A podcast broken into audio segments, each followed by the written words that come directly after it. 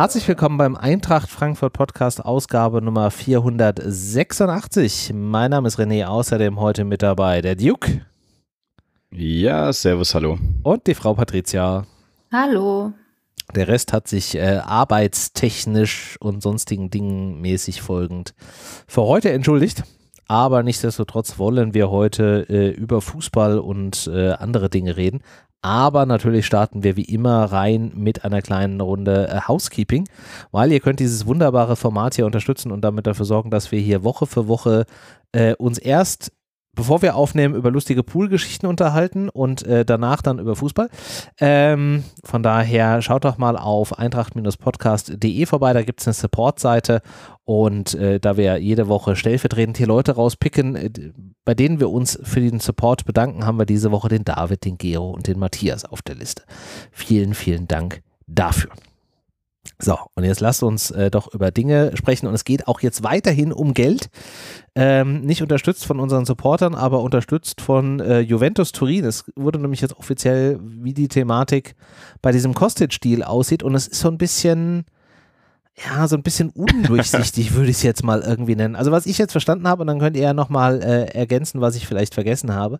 Wir kriegen von Juve für einen 30-Jährigen, der noch ein Jahr Vertrag hat, aber trotzdem halt einfach der wichtigste Spieler im Eintracht-Kader bislang, äh, war 12 Millionen Grundbetrag, aber die gibt es auch nicht direkt aufs Konto, sondern die werden in Raten über die nächsten drei Jahre gezahlt. Außerdem gibt es im ersten Jahr die Chance auf drei Mio Boni. Die sind allerdings auch nicht so an harte Ver äh, Auflagen geknüpft, dass man die nicht erreichen könnte. Also wir müssen nicht wieder in die Champions League, sondern das scheinen wohl relativ humane äh, Vorgaben zu sein oder die müssen in die Champions League oder wie auch immer, ähm, dass wir diese drei Millionen Boni bekommen. Hinzu kommt, dass es dann nochmal einen Anteil von, ich glaube, 2,7 Millionen für Kostic und seinen Berater gab und nochmal 500.000 für den HSV. Das zahlt wohl auch irgendwie Juve. Und bei der Pellegrini-Leihe zahlen sie zwei Drittel des Gehaltes, also Juve 2 Mio und wir eine Million. Das ist so dieses Gesamtkonstrukt. Habe ich das so richtig verstanden? Das ich gehe davon aus, dem, ja. Was ich so gehört habe auch, ja. Ja. Ich gehe davon aus. Okay, das heißt, ihr habt auch nicht mehr verstanden als ich. Ich habe ähnliche, äh, ich habe das ähnlich aufgefasst, ja. Okay. Ja, also man, man, man, muss ja sagen, wenn du, wenn du jetzt diese Gesamtheit dieser Einzelpositionen, die absolut dubios und komisch zusammengemischt sind, du hast es wunderbar dargestellt, René, kommst du ja auf diese zwischen 17 und 20 Millionen, die irgendwann mal genau. Genau, das ist, äh, wenn du dann noch diesen Wechsel Pellegrini tatsächlich das Gehalt mit einrechnest, plus äh, den HSV-Anteil, plus irgendwelche Handgelder, die vielleicht noch unterm äh, Tisch hin und her gegangen sind und angeblich das wirklich alles Juve bezahlt, ähm, dann ist es von der Gesamtsumme her schon irgendwie akzeptabel. Am Anfang habe ich erst mal geschluckt, als ich äh, gelesen hatte, ich glaube, der Kicker hatte ja auch unter anderem das mit als erster veröffentlicht mit ja, diesen 12 Millionen Grundgehalt in der, über drei Jahre. Habe ich erst mal gedacht, okay, haben wir uns mal wieder schön über über den Tisch ziehen lassen. Ähm, dann äh, diese möglichen Boni, keine Ahnung, äh, inwieweit das dann wirklich äh, ja, ich sag mal, relativ easy ist. Äh, ich sag jetzt mal sowas wie äh, Juve steigt nicht ab und drei Millionen Euro werden fällig, jetzt mal blöd gesagt. Äh, so einfach wird es zwar nicht sein, aber trotzdem, es sind natürlich Punkte, wir merken ja, wie viele Löcher wir aktuell haben. Geld heute wäre sicherlich, hätte uns sicherlich auch noch ein bisschen mehr geholfen als Geld über die nächsten drei Jahre. Aber über das Gesamtpaket kann man in dem Sinne dann von der Höhe der ähm, Zahlung eigentlich nicht mehr ganz meckern. Also so sehe ich es. Naja, es ist, es ist halt die Frage, wie sich jetzt die weiteren Umstände ähm, ergeben. Wenn du jetzt nur sagst, okay, wir haben das Geld für Kostic bekommen, diese 12 Millionen plus die Boni über die drei Jahre, was wir im Zweifelsfall dafür verwendet hätten, um einen Ersatz für Kostic zu bekommen, wo wir sowieso, egal für welches Geld der Welt, keinen gleichwertigen Ersatz bekommen hätten, haben dafür aber in dem Gesamtpaket Pellegrini mit drin, der ja sowohl offensiv als auch defensiv auf der linken Seite durchaus spielen kann, der ja auch zumindest was man so äh, liest und was man vielleicht von ihm gesehen hat, auch durchaus gewisse Anlagen hat, der allerdings auch nicht immer so verletzungsfrei war, muss man halt auf der Gegenseite auch sagen, ist es ja prinzipiell okay. Das Thema ist halt nur, was passiert denn jetzt noch im weiteren Verlauf? Wir werden gleich noch über ähm, äh, die beiden äh, Bundesliga oder die beiden Fußballspiele sprechen. Und da ist ja ein Thema zum Beispiel jetzt, dass Touré jetzt auf unbestimmte Zeit ausfällt. Das heißt, jetzt kommt natürlich die Überlegung, braucht es noch einen weiteren Innenverteidiger? Ähm, so, dann sind natürlich jetzt vier Millionen, die du jetzt vielleicht zur Verfügung hast, plus perspektivisch irgendwie drei Millionen Ende des Jahres oder Ende der Saison, ist jetzt nicht so wahnsinnig viel, um jetzt auch noch großartig auf so einer Innenverteidigerposition irgendwie wirtschaften zu können.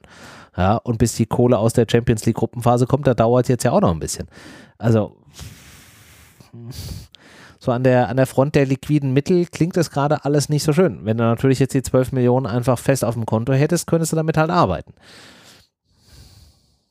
Ja, ja wobei du, glaube ich, davon wie, ja auch ausgehst. Das, ja?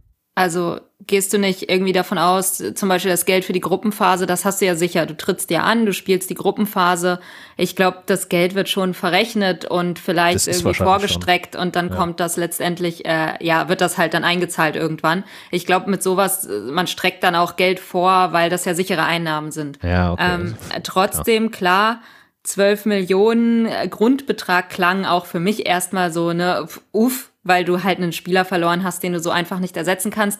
Ähm, finde es aber auch schwierig, das jetzt so in diese Gesamtgemengelage mit reinzurechnen, weil diese Touré-Sache, klar konntest du jetzt nicht wissen im Vorfeld. Ähm, klar konntest du wissen, vielleicht verletzt sich mal der ein oder andere, aber dass man jetzt eventuell wirklich noch mal auf dem Transfermarkt ähm, nachlegen muss, darüber hat man jetzt, glaube ich, nicht in den Planungen mit Kostic und mit Juve und so äh, groß nachgedacht. Ich glaube, da ging es wirklich vorrangig darum, dass man schaut, okay, wir verlieren Kostic, wie fangen wir das auf? Und mhm. dass das, du hast schon richtig gesagt, René, eins zu eins wirst du ihn nicht ersetzen können. Das ist mit dem ja, Geld sowieso nicht möglich und ähm, generell, also immer, es muss sich ja erstmal ein Spieler einfinden und so weiter und so fort.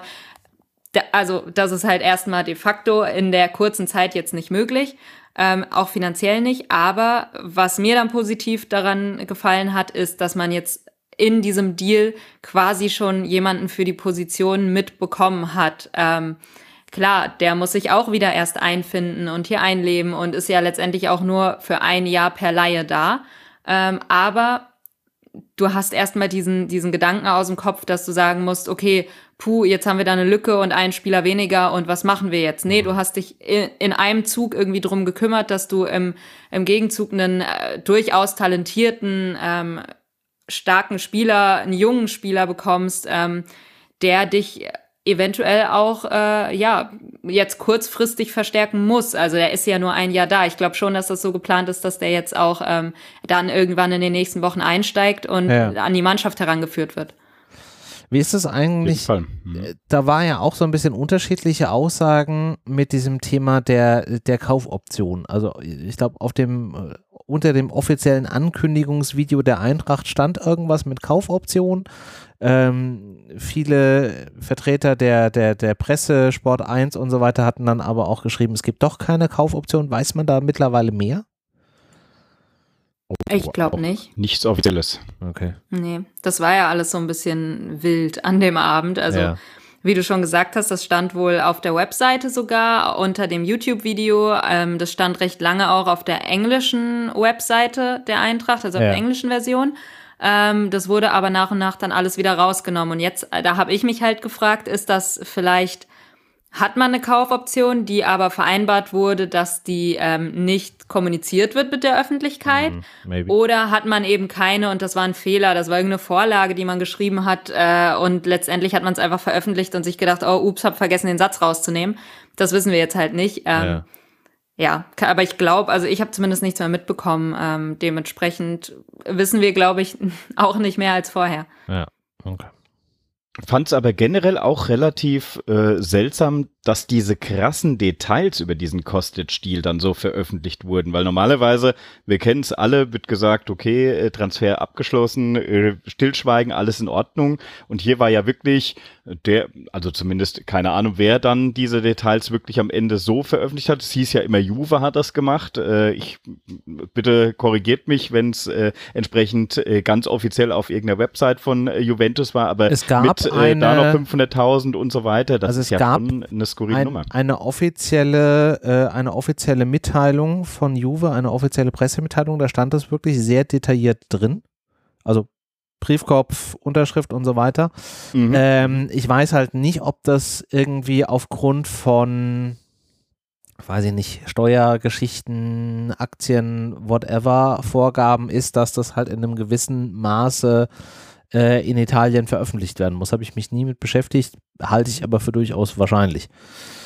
Ja, ja, weil, also es war ja schon sehr detailliert, diese, also die Details über den Deal kennt man oft gar nicht. Man denkt ja, ach, da war ein bisschen, die Gerüchteküche hat eben ein bisschen gemunkelt und äh, dann wird auch mal noch vielleicht das ein oder andere Detail, aber das war ja schon sehr straight. Und ihr habt ja gesagt, auch was du vorhin aufgezählt hast, René, schon ähm, liest sich ja fast wie, äh, ah, genau so und so ist der Tagesablauf gewesen und äh, hier unten, wie du sagst, Briefkopf äh, und äh, Unterschrift, alles veröffentlicht. Ist schon verrückt. Aber gut, wie gesagt, wir mal sehen mit der, mit der Kaufoption. Ich bin gespannt. Ich glaube, Pellegrini hat ja äh, selbst einen Vertrag bis 25 bei Juve. Äh, heißt auch, ähm, ja, er hätte dann natürlich noch theoretisch nach der Leihe zwei Jahre. Bin ich gespannt, was da dann auch, auch abgerufen oder aufgerufen wird. Ähm, keine Ahnung. Kann, kann ich nicht so richtig einschätzen. Ich bin wirklich auch gespannt, wie er sich bei uns überhaupt mhm. einlebt, ob er in dem Jahr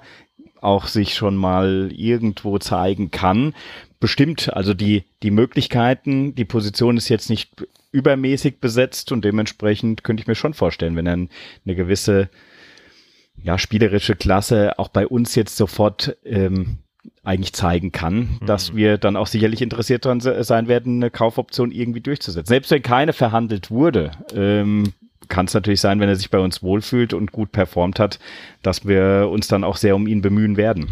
Ja. Muss man einfach mal schauen. Ich glaube, das hängt halt auch wirklich so ein bisschen, wie verletzungsfrei er jetzt auch bleibt. Also er hat ja durchaus auch schon einiges an Verletzungen, ähm, die da auf dem Zettel stehen.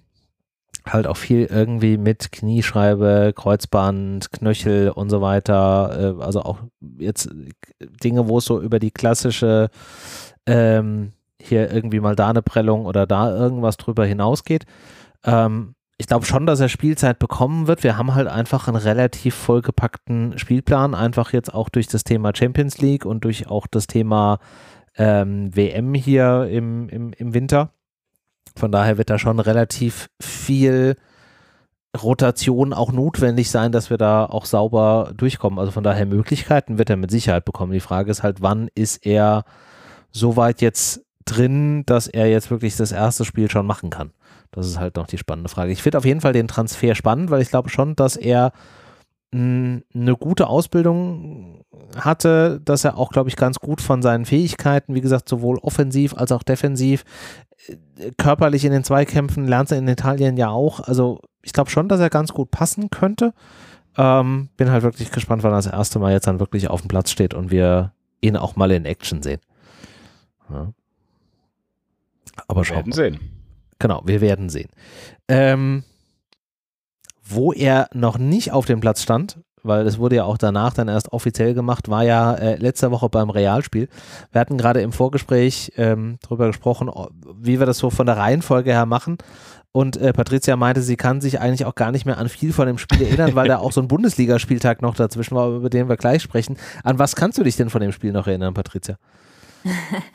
Ja, also ich kann mich dran erinnern, dass es mir das deutlich liebere Spiel war als das Spiel gegen die Bayern zuvor. Ähm, ja. Man hatte ja so ein bisschen Gedanken, oh, was ist jetzt gegen Bayern? Ähm, ist das ja nicht so gut gelaufen und ähm, Real ist ja nicht minder stark. Ähm, aber letztendlich hat mir das äh, ganz gut gefallen. Also ich finde, die Eintracht hat sich gut geschlagen insgesamt. Ähm, es stand ja auch eine Zeit lang 0-0, habe ich das Gefühl. Wie lange, ja. wann, wann fiel das erste Tor? Ich weiß es gar nicht mehr genau. Ähm, jedenfalls, es, es wirkte solide, es wirkte einigermaßen geordnet. Ähm, letztendlich hatte ich einfach das Gefühl, es war am Ende die individuelle Klasse von Real Madrid und das muss man dann auch anerkennen. Das war ähm, dass sie dann 2-0 gewonnen haben, ist, denke ich, okay.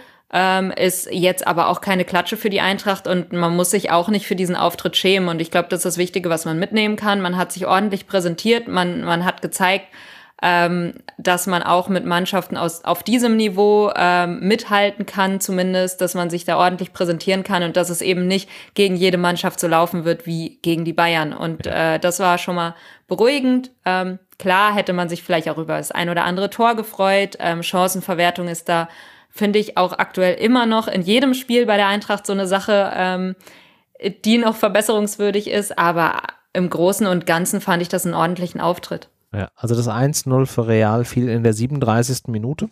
Ich glaube, das doch ist schon früher, als sich's angefühlt hat in meiner Erinnerung. Ja.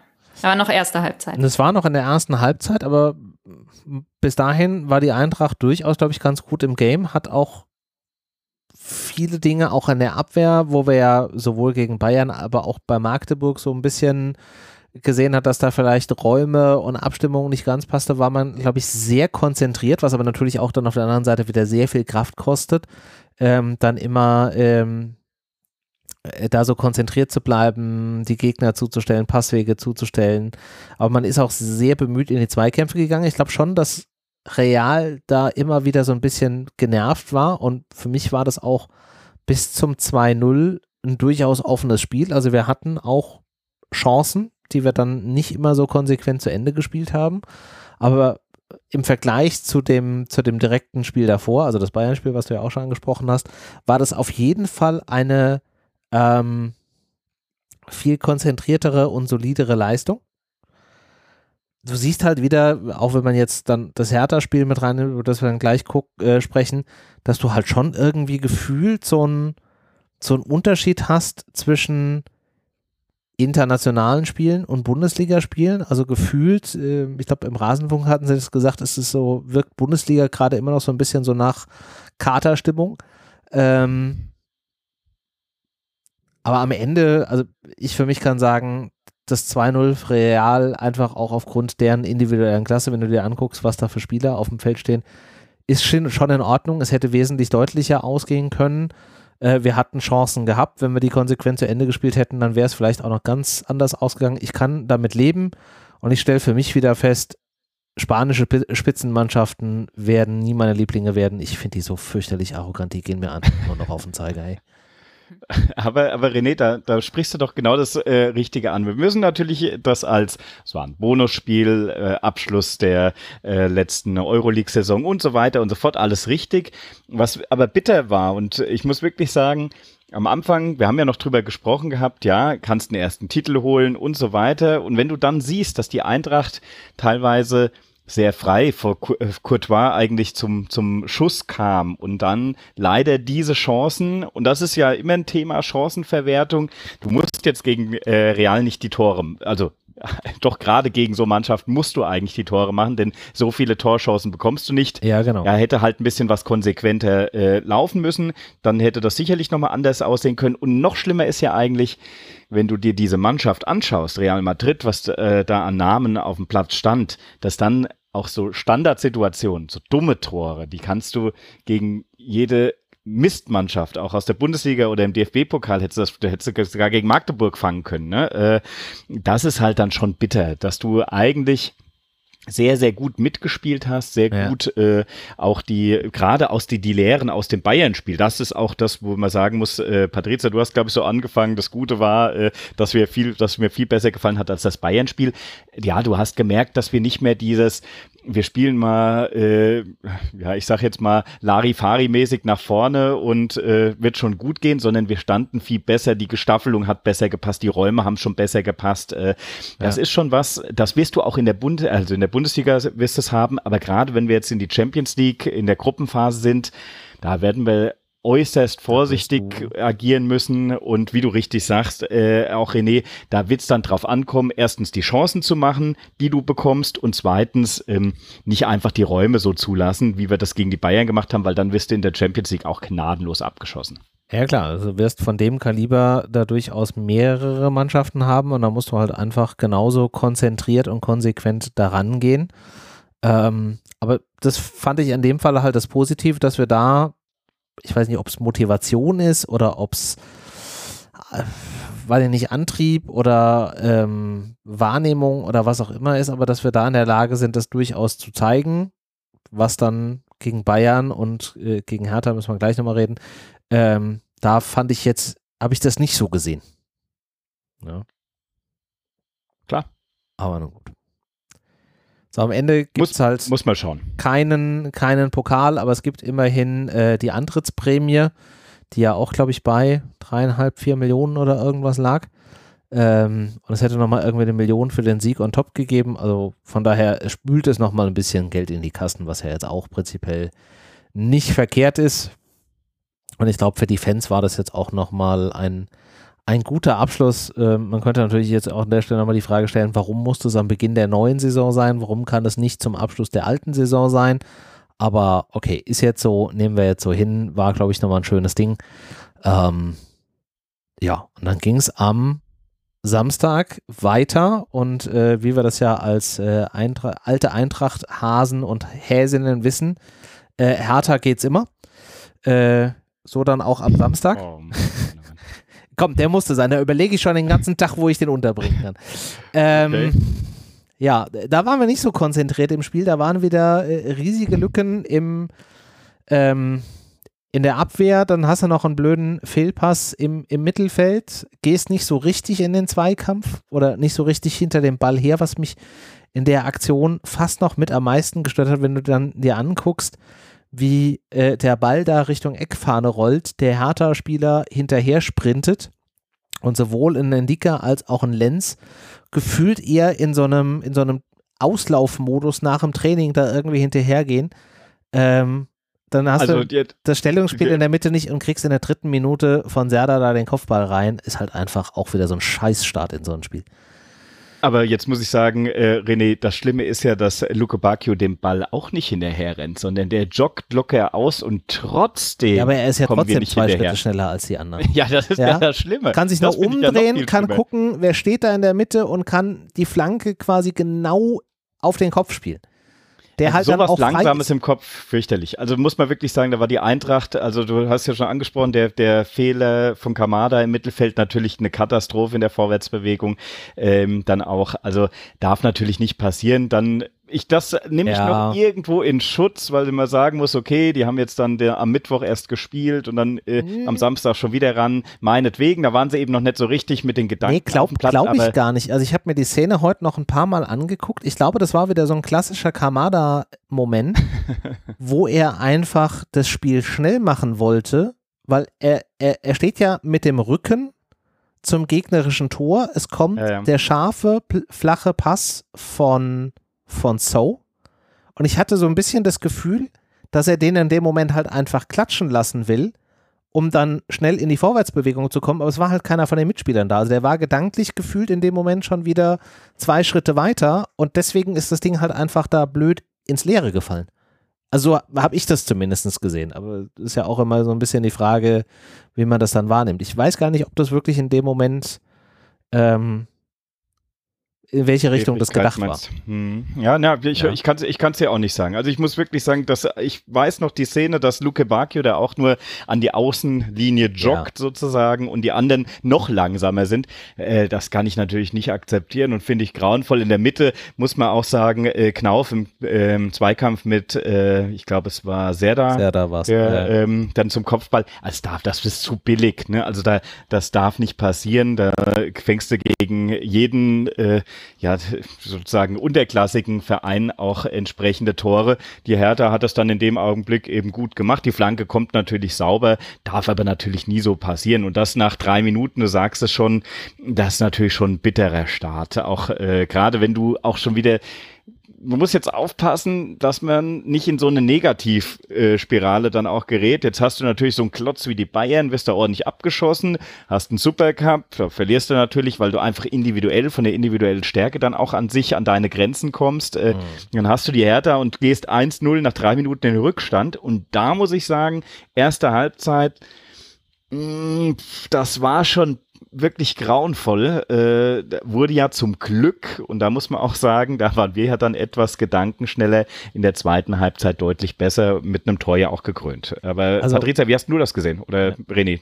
Ich wollte noch ganz kurz ergänzen, man muss natürlich dazu sagen, auch egal wie sich das jetzt hier gerade, äh, also wie du gesagt hast, gerade Negativspirale, also wir reden jetzt hier über den zweiten Bundesligaspieltag. Es ist jetzt nicht Richtig. so, dass wir uns jetzt Gedanken machen müssen, dass äh, wir jetzt hier um den Abstieg spielen und es ist jetzt auch nicht so, dass jetzt irgendwie hier alles schon total fürchterlich ist, Es gab durch den Kostic-Weggang eine Umstellung, da musste reagiert werden. Es sind aber auch ein paar neue äh, im Kader. Es wurde jetzt auch rotiert. Also alles irgendwie erklärbar. Trotzdem ist dieses Thema, und das war ja das auch, was Glasner zumindestens, was man so lippenlesend und äh, anhand von der Gesichtsfarbe in dieser Trinkpause ablesen konnte. Der hatte jetzt keinen roten Kopf, weil es so warm war, sondern weil er halt einfach sauer war, wie die Spieler da zum Teil in die Zweikämpfe und zum Ball gegangen sind. Ähm, ja. Und das ist ja jetzt nichts, wo du jetzt sagen kannst, das liegt jetzt daran, dass ein Kostic weggegangen ist, dass ein Endika oder ein Lenz da nicht richtig zum Ball gehen oder in den Zweikampf. Das hat damit nichts zu tun. Das können die, ob der jetzt auf dem Platz steht für uns oder nicht. Ja. Ähm, und da hatte der Trainer schon an der Stelle recht. Aber jetzt würde mich tatsächlich auch interessieren, wie Patricia das so einschätzt. Ich glaube, ihr habt es eigentlich schon ganz gut ähm, ja, ein, eingeschätzt und erklärt.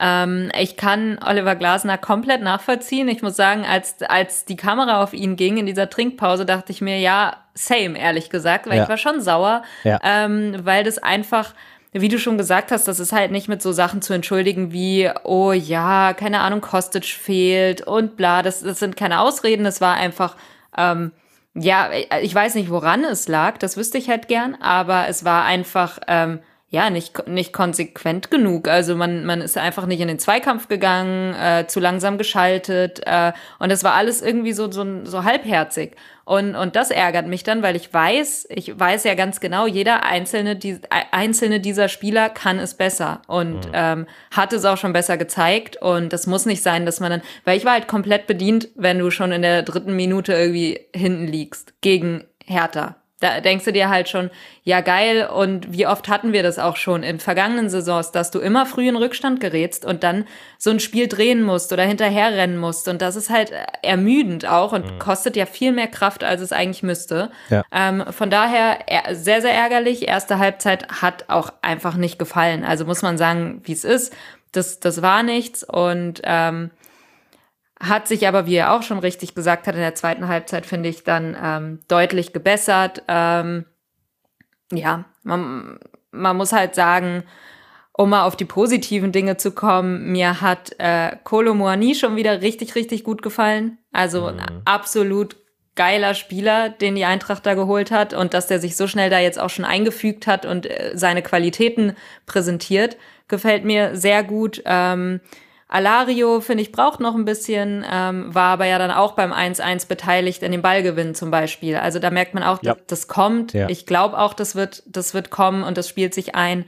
Ähm, und Kamada, also bei dem habe ich wirklich Angst mittlerweile, dass er noch wechselt, weil der extrem wichtig ist für die Eintracht, habe ich das Gefühl. Also klar, erste Halbzeit nehme ich jetzt vielleicht eigentlich schon fast alle raus, weil, weil die meisten da irgendwie nicht wirklich auf dem Platz waren. Aber ähm, ich fand auch da, Kamada macht das Tor, ähm, hat finde ich, für sehr, sehr viel Wirbel gesorgt. Ähm, ich habe auch das Gefühl, das funktioniert mit Moani schon ganz gut, auch wenn mich Leute gefragt haben, ob überhaupt ein äh, Pass von ihm auf Moani ankam bei Twitter. Ja, weil ich habe einen Tweet darüber geschrieben und ich habe einen angekommenen Pass gesehen.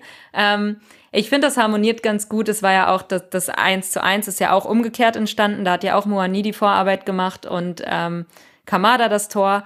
Von daher, da habe ich auch das Gefühl, da könnte sich was entwickeln und der ist halt sehr variabel. Also mittlerweile kann der ja auch eine ne Schiene weiter hinten spielen so und muss nicht unbedingt auf der 10 eingesetzt werden. Von daher extrem wichtiger Spieler und, und das sind alles so Sachen, auch Alidu. Ähm, Ja. hat mir viel, viel besser gefallen als Knauf in dem Spiel, muss ich sagen. Wollte ich gerade sagen, also Knauf hatte an dem Tag auch ein bisschen einen gebrauchten Tag. Also ich fand, er hat Mhm. zu oft die falschen Entscheidungen getroffen, hat sich sehr oft an den Gegenspielern festgetribbelt, wo er versucht hat, irgendwie noch mit Tempo vorbeizugehen, aber dann auch nicht richtig zu lange gebraucht, um die Pässe zu spielen. Also es war halt Ja. einfach nicht sein Tag, was ja auch okay ist. Man kann ja auch einfach mal einen schlechten Tag haben. Ähm, ich fand auch diesen, diesen Wechsel auf Alidu dann auf rechts hat dem Spiel extrem geholfen. Der war viel besser am Ball, der hat viel früher die Pässe gespielt.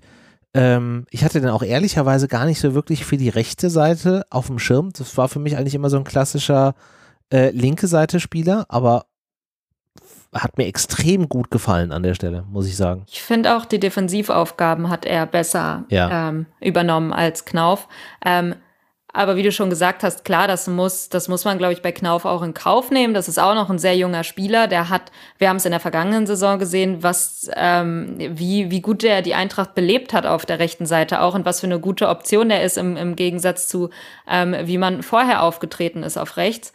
Und ähm, das, das muss erlaubt sein, dass der dann auch mal irgendwie ein Tief hat oder mal ein Spiel jetzt irgendwie nicht ganz auf der Höhe hm. Äh, geschenkt, aber dafür umso wichtiger und umso besser, dass man da eine Alternative hat mit Alidu und, und der eben auch was kann, was er jetzt schon gezeigt hat. Der ist äh, im Gegensatz zu dem, was auch viele HSV-Fans prophezeit haben nach dem Wechsel, die ja nicht so happy darüber waren, dass er geht, ähm, glaube ich zumindest, kam, kam so rüber ähm, dass der ja irgendwie nur für, bei der zweiten Mannschaft spielen wird und dass er sich niemals durchsetzen wird bei der Eintracht. Ähm, dafür sah das ziemlich gut aus, muss ich sagen. Ja. Ja, fand ich definitiv auch. Also hat mir auch sehr gut gefallen. Ich glaube, über Moani brauchen wir jetzt nichts zu sagen. Das ist halt einfach erstaunlich und nach wie vor, also mir, mir gehen schon fast die Superlative dafür aus, dass wir es geschafft haben, so einen Spieler zu bekommen. Ähm, ablösefrei halt auch und dann einfach da, wenn du halt siehst, wie du schon gesagt hast, wie er sich jetzt nach der kurzen Zeit da einfach dann schon auch auf dem, auf dem Feld einbringt, ähm, wie einfach es für ihn teilweise auch war, an den Hertha-Spielern vorbeizukommen, wenn er dann noch überlegst, okay, wenn wir das mal konsequent nach hinten ausgespielt hätten, was da dann tatsächlich alles irgendwie drin gewesen wäre, ähm, ja, ist halt auch wieder ärgerlich an der Stelle. Und der ja hat so auch richtig Bock, ne? Also ich habe das ja. Gefühl, ja. Ähm, auch als er mal einen Ball verloren hat, hat er direkt nachgesetzt und hatten sich wiedergeholt und so. Also der, weiß nicht, also der strahlt irgendwas aus, aus auf dem Platz und, und ähm, das hat auch nicht jeder Spieler, habe ich das ja. Gefühl. Also der, der kommt auf dieses Spielfeld und du merkst, okay, der hat Bock, der hat Talent, der bringt alles, was er hat, auf den Platz und äh, das gefällt mir sehr gut. Es gab auch so eine Szene, ich glaube, das war nach dem Ausgleich, ähm, wo er dann irgendwie noch so die Fans gepusht hat. Äh, das war direkt. Wo ich ja, mir auch ja. gedacht habe, das war, das ist richtig cool, weil der eigentlich letztendlich neu im Verein ist, aber schon schon sich so einfindet und irgendwie mit dem Publikum interagiert und der hat einfach irgendwas, was er äh, mitbringt und was was positiv auffällt, finde ich. Ja. Stimmt, auf jeden Fall. Stimme ich dir vollkommen zu. Eine wichtige Sache, ihr habt vorhin schon angesprochen, einmal die Geschichte, nur damit wir es nochmal ähm, wegen Knauf, muss ich natürlich sagen, er hat halt einfach dieses kollektive, ich sag jetzt mal, die kollektive schlechte erste Halbzeit, konnte er halt individuell auch nicht ähm, ja, überwinden, sagen wir es mal auf, äh, von der Seite. Denn ich muss sagen, er waren ja wenige, die rausgestochen haben. Äh, in der ersten Halbzeit ist eigentlich kollektiv schlecht, äh, ja, hat kollektiv schlecht abgeschlossen und äh, Ali Duke hat natürlich dann den Vorteil gehabt, in Anführungszeichen, dass er erst zur, zur zweiten Halbzeit kam, wo die Mannschaft ja generell auch etwas besser performt hat. Das ist äh, vielleicht auch ein Punkt, wo man sagen muss, muss man Knauf auch ein bisschen Schutz nehmen. Er hat halt einfach momentan noch nicht die Performance, konnte er jetzt nicht zeigen in dem Spiel, dass er das Teil alleine rumreißen kann auf den Seiten. Das ist ja immer auch undankbar, auch gerade wenn du merkst, dass deine Läufe und deine Pässe vielleicht nicht so ankommen. Wäre natürlich schön gewesen, hätte er da auch äh, noch ein paar Akzente setzen können. Das hat halt in dem Spiel nicht gepasst. Auch Alario, muss ich sagen, auf der anderen Seite. Es war natürlich bitter, das äh, war in der ersten Halbzeit, glaube ich, der Ball, der, oh, wer hat den denn gespielt? Ich weiß Kamada. es gar nicht, wo er, war das Kamada, wo er dann drüber äh, Kam, semmelt? Ach nee, wo er, wo er drüber also, oder dran doch, vorbei. Das war, das war Kamada. Also wir hatten die eine Aktion in der ersten Hälfte, wo Kamada ähm, den Pass es gibt da zwei Szenen, wo einmal gibt es eine Abseitsposition, die dann kein Abseits war eigentlich und dementsprechend gezählt hätte und einmal in der ersten Halbzeit ist er, glaube ich, so über den Ball. Das war natürlich auch unglücklich, weil wir eigentlich Alario kenne ich so, ja, das sein jeder Schuss ein Treffer. Da musst du ihm aber auch die Zeit geben. Er braucht dieses Zusammenspiel, ja. gerade mit Kamada, denn die Pässe kamen schon in den richtigen Raum. Ich erinnere mich noch, noch an eine Szene, da läuft er mit äh, Kolomoani, ähm, laufen sie beide sozusagen, wollen äh, kreuzen und der Ball ist weg. Ne? Ist natürlich ärgerlich, aber das ist auch dem geschuldet, dass sie einfach nicht diese Spielzeit bisher miteinander haben, weil ich denke, diese, diese Dreier-Spitze äh, da vorne mit Kamada, äh, Muani und Alario, da könnte man noch sehr, sehr viel Spaß dran haben und ich fände es schade, wenn jetzt Alario, nur weil er jetzt in dem Spiel eben ja eben nicht sein Tor, sich nicht belohnt hat und entsprechend auch nicht im Endeffekt die Akzente so setzen können, wie man sie vielleicht sich erhofft hat, äh, hoffe ich trotzdem, dass er noch weitere Spielminuten erstmal vielleicht auch von Anfang an bekommt, denn ich glaube, dass das sehr, sehr gut funktionieren kann. Denn die Ansätze haben mir schon sehr gut gefallen. Mhm. Mit Götze war halt schade, dass er, ich habe es irgendwo gelesen gehabt, er hatte sogar bis zu seiner Auswechslung die meisten äh, gelaufenen Kilometer, aber die, ja. wohl mit die wenigsten Pässe. Ähm, mhm. Ist natürlich schon so, so eine bittere äh, Nummer, waren, waren eher schwache Spiele, muss man ganz offen sagen. Ähm, ist aber halt, wir dürfen auch, und das haben wir ja auch die letzten Wochen schon gesagt, an Götze dürfen auch jetzt nicht hier die, das ist nicht der einzige Spieler, der jetzt alles umwerfen kann trotzdem auch jemand, der auf jeden Fall mit seinem Auge und seinen Laufwegen und seinen Pässen uns sicherlich noch sehr viel Freude machen wird, muss man halt schauen, inwieweit er dann ja, auch in dieses System mit der Dreierkette vorne oder mit den drei äh, Spitzen dann eben seine Position und seinen Raum auch bekommt. Das muss ich eben alles erstmal noch anpassen. Denn ich höre ja jetzt schon wieder, und dann nochmal zu dem Thema, da rege ich mich fast schon wieder viel zu sehr drüber auf, dass viele das alles schon so schlecht reden und ach, die Eintracht und das ist diese, was wir am Anfang gesagt haben, diese Negativspirale. Jetzt ja, hast du schon ja. zwei Spiele verloren, gehst schon hinten runter. Gegen die Hertha kannst du froh sein, dass du dann am Ende und ach, die Eintracht-Fans äh, dann dann fordern sie noch, da kommen wir eh gleich noch dazu, äh, diesen Elfmeter. Äh, dann hätten sie noch am Ende vielleicht gewonnen, obwohl das Spiel vom Verlauf her ja maximal Unentschieden war. Eigentlich war die Hertha konsequenter in ihren Chancen. Das ist alles so ein, so ein Scheiß, den will ich mir überhaupt nicht anhören, weil im Endeffekt die Eintracht braucht jetzt ein bisschen Zeit, redet es doch nicht schon zu schlecht und die Einzelspieler, wir werden da noch viel Spaß dran haben, nur die brauchen ein bisschen Zeit, um sich einzusetzen. Aber wie gesagt, jetzt habe ich mich genug drüber aufgeregt. Äh, gerne äh, René oder Patricia. Äh, ich hoffe, ihr, ihr geht da mit mir, auch mit der Alario-Aufstellung, dass er doch hoffentlich noch ein bisschen Spielzeit bekommt. Ja, ich glaube, Alario braucht halt jetzt einfach tatsächlich ein bisschen, da stimme ich dir vollkommen zu. Das war übrigens die äh, dieselbe Aktion, die du da meinst. Ähm, Kamada legt den Ball quer, ähm, Alario schiebt den so halb am Tor vorbei und in gleichem Maße geht die Fahne hoch, aber weder Kamada noch Alario standen tatsächlich okay. äh, mhm. im Abseits. Also wenn der Ball reingegangen wäre, und dann sind wir wieder bei dem Punkt, ähm, hätte er nicht eigentlich zumindest mal aufs Tor kommen müssen. Ähm, ja, dann, klar, logisch. Wäre so. da auf jeden Fall, also äh, wäre es überprüft worden mit Sicherheit und dann wäre es dann auch ein ähm, äh, ein Tor am Ende äh, gewesen. Und dann gab es ja auch noch die zweite Chance, da war jetzt nicht Alario beteiligt, aber das war dann wieder Ali Du, der den Ball ja auch scharf vors Tor brachte, ähm, den, den, den Torwart von ähm, Hertha Christensen getunnelt hat und dann halt einfach Boreda blöd am, am Ball vorbeitritt. Ähm, ah, weil da war der Torwart ja eigentlich auch schon geschlagen. Ja. Also da waren ja durchaus Chancen da, in der ersten Hälfte nicht ganz so viel, aber in der zweiten wurden es ja immer mehr, wobei man auch sagen muss, dass die Hertha ja auch zum Ende hin auch nochmal äh, durchaus Möglichkeiten hatte, wo auch flache, lange Bälle durch die Mitte äh, durchkamen und wo auch dann sowohl das Mittelfeld als auch die Abwehr, wie ich fand, nicht besonders gut aussahen. Also es waren auch so Dinge, wo wir in der letzten Saison, zumindest in der Euroleague-Saison, die Dinge eigentlich dann safe gehabt hätten ich sag mal, bis dahin vom Spielverlauf her ähm, auf beiden Seiten die Chancen. Wir hätten die Möglichkeiten gehabt, das Spiel zu gewinnen. Wir haben es äh, nicht gemacht und dann war dieser äh, wunderbare, diese wunderbare Elfmeter-Situation. Da hätte ich jetzt gerne nochmal die Patricia gehört. Was denn deine Meinung zu diesem Elfmeter? Also ich habe da mittlerweile eine ganz klare Meinung. Ja.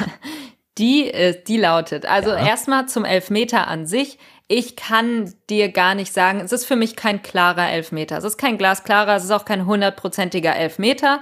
Ich kann dir nicht sagen, wie krass dass letztendlich diese Berührung, sage ich mal, ähm, Boré aus dem Tritt gebracht hat. Ich persönlich kann mir vorstellen, dass das im vollen Lauf ja doch irgendwie schon ähm, dich ins Straucheln zumindest bringt, wenn du da auch nur leicht einen, du musst ja auch überlegen, so Torwarthandschuh gegen gegen das Bein, gegen den Fuß bekommst. Ähm, klar, es war kein Griff, also er hat ihn jetzt nicht wirklich am Fuß gepackt er hat ihn nicht wirklich gezogen, aber die Frage ist ja tatsächlich, was macht das dann? Entweder bist du halt im vollen Lauf und es bringt genau. dich halt genau. aus dem Konzept.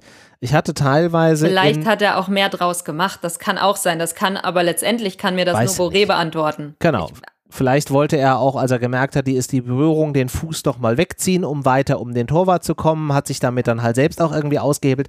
Also es ist halt, das merkst du ja daran schon, wir können es nicht konkret sagen und da willst du ja, glaube ich, auch drauf hinaus, wenn du sagst, das ist kein klar, äh, kein Elfmeter, den man zwingend geben muss. Genau, es aber ist es ist halt auch nicht so. Elfer. Genau. Es ist aber auch nicht kein Elfer. Also es ist jetzt nicht, dass ich sage, wenn das jemand pfeift, oh, okay, das war aber eine Schwalbe, weil war es nicht. Und, oder oh, okay, das war auf gar keinen Fall ein Foul, weil man kann es schon als Foul auslegen. So, Das ist ähm, deswegen kein klarer Elfmeter. Für mich wäre es okay gewesen, wenn von Anfang an gesagt wird, hey, das ist für mich kein Elfmeter, das reicht mir nicht. Ähm, dann aber auch weiter gespielt wird. Also, ne, Boré hätte ja vielleicht noch die Chance gehabt, ich glaube, er steht sogar noch auf, er hätte vielleicht noch irgendwie in die Mitte spielen können, ähm, war dann aber ja abgepfiffen, weil da eigentlich ursprünglich dieser Elfmeter ja gepfiffen wurde. Genau. So, dann habe ich mir gedacht, okay, top, Elfmeter äh, nehmen wir mit, ne, beim Stand von 1 zu 1.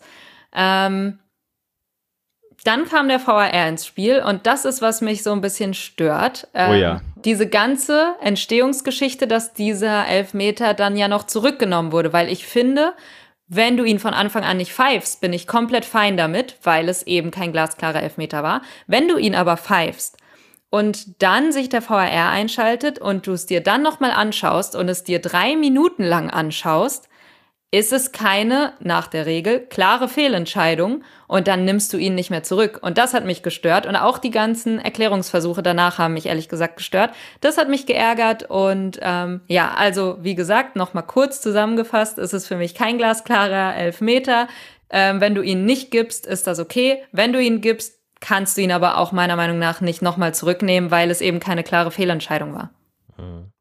Richtig, genau das ist es. Nämlich, und das ist ja das Thema, was glaube ich hier alle Emotionen auch zum Hochkochen bringt, dass der VAR hier eingreift, obwohl er das in dem Fall ja nur machen soll, wenn er eine, wenn es eine klare Fehlentscheidung gibt, beziehungsweise wenn sich der andere dann auch die Sachen nochmal anguckt, äh, muss im Endeffekt immer dieser Punkt, was war die Tatsachenentscheidung mit berücksichtigt werden. Und das ist hier komplett, Patricia, bin ich voll bei dir, wird komplett mit Füßen getreten. Hier ist die Tatsachenentscheidung spielt überhaupt keine Rolle mehr auf einmal, sondern ach na ja, jetzt hat er vielleicht doch nur und was hat er gesagt, ähm, der Griff war nicht ursächlich für den äh, ersten für Fall den oder Fall, was weiß ich. Ja. ja. Genau. Also wo du sagst, was laberst du denn jetzt hier uns voll? Natürlich legst es dir jetzt so, wie du es brauchst, aber im Großen und Ganzen hat das nichts mehr mit dem zu tun, dass eigentlich die Tatsachenentscheidung soll stehen und nur im äußersten Notfall, wenn es eine klare Fehlentscheidung gibt, soll eingegriffen werden, soll entsprechend umgewandelt werden und entsprechend äh, revidiert. Und hier ist es, ja. Patricia wunderbar ausgeführt,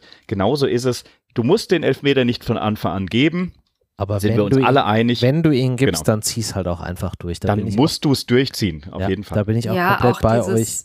Ich sag mal, ich kann, was ich verstehen kann, ist, fangen wir mal damit an, was ich verstehen kann, ist, wenn man sagt, okay, das ist jetzt irgendwie in der 89. Minute, die gegnerische Mannschaft wird darauf jetzt keinen großen äh, keine großen Einwirkungen mehr haben, wenn das Ding gemacht wird und der Ball reingeht, weil du hast ja eine relativ hohe Wahrscheinlichkeit.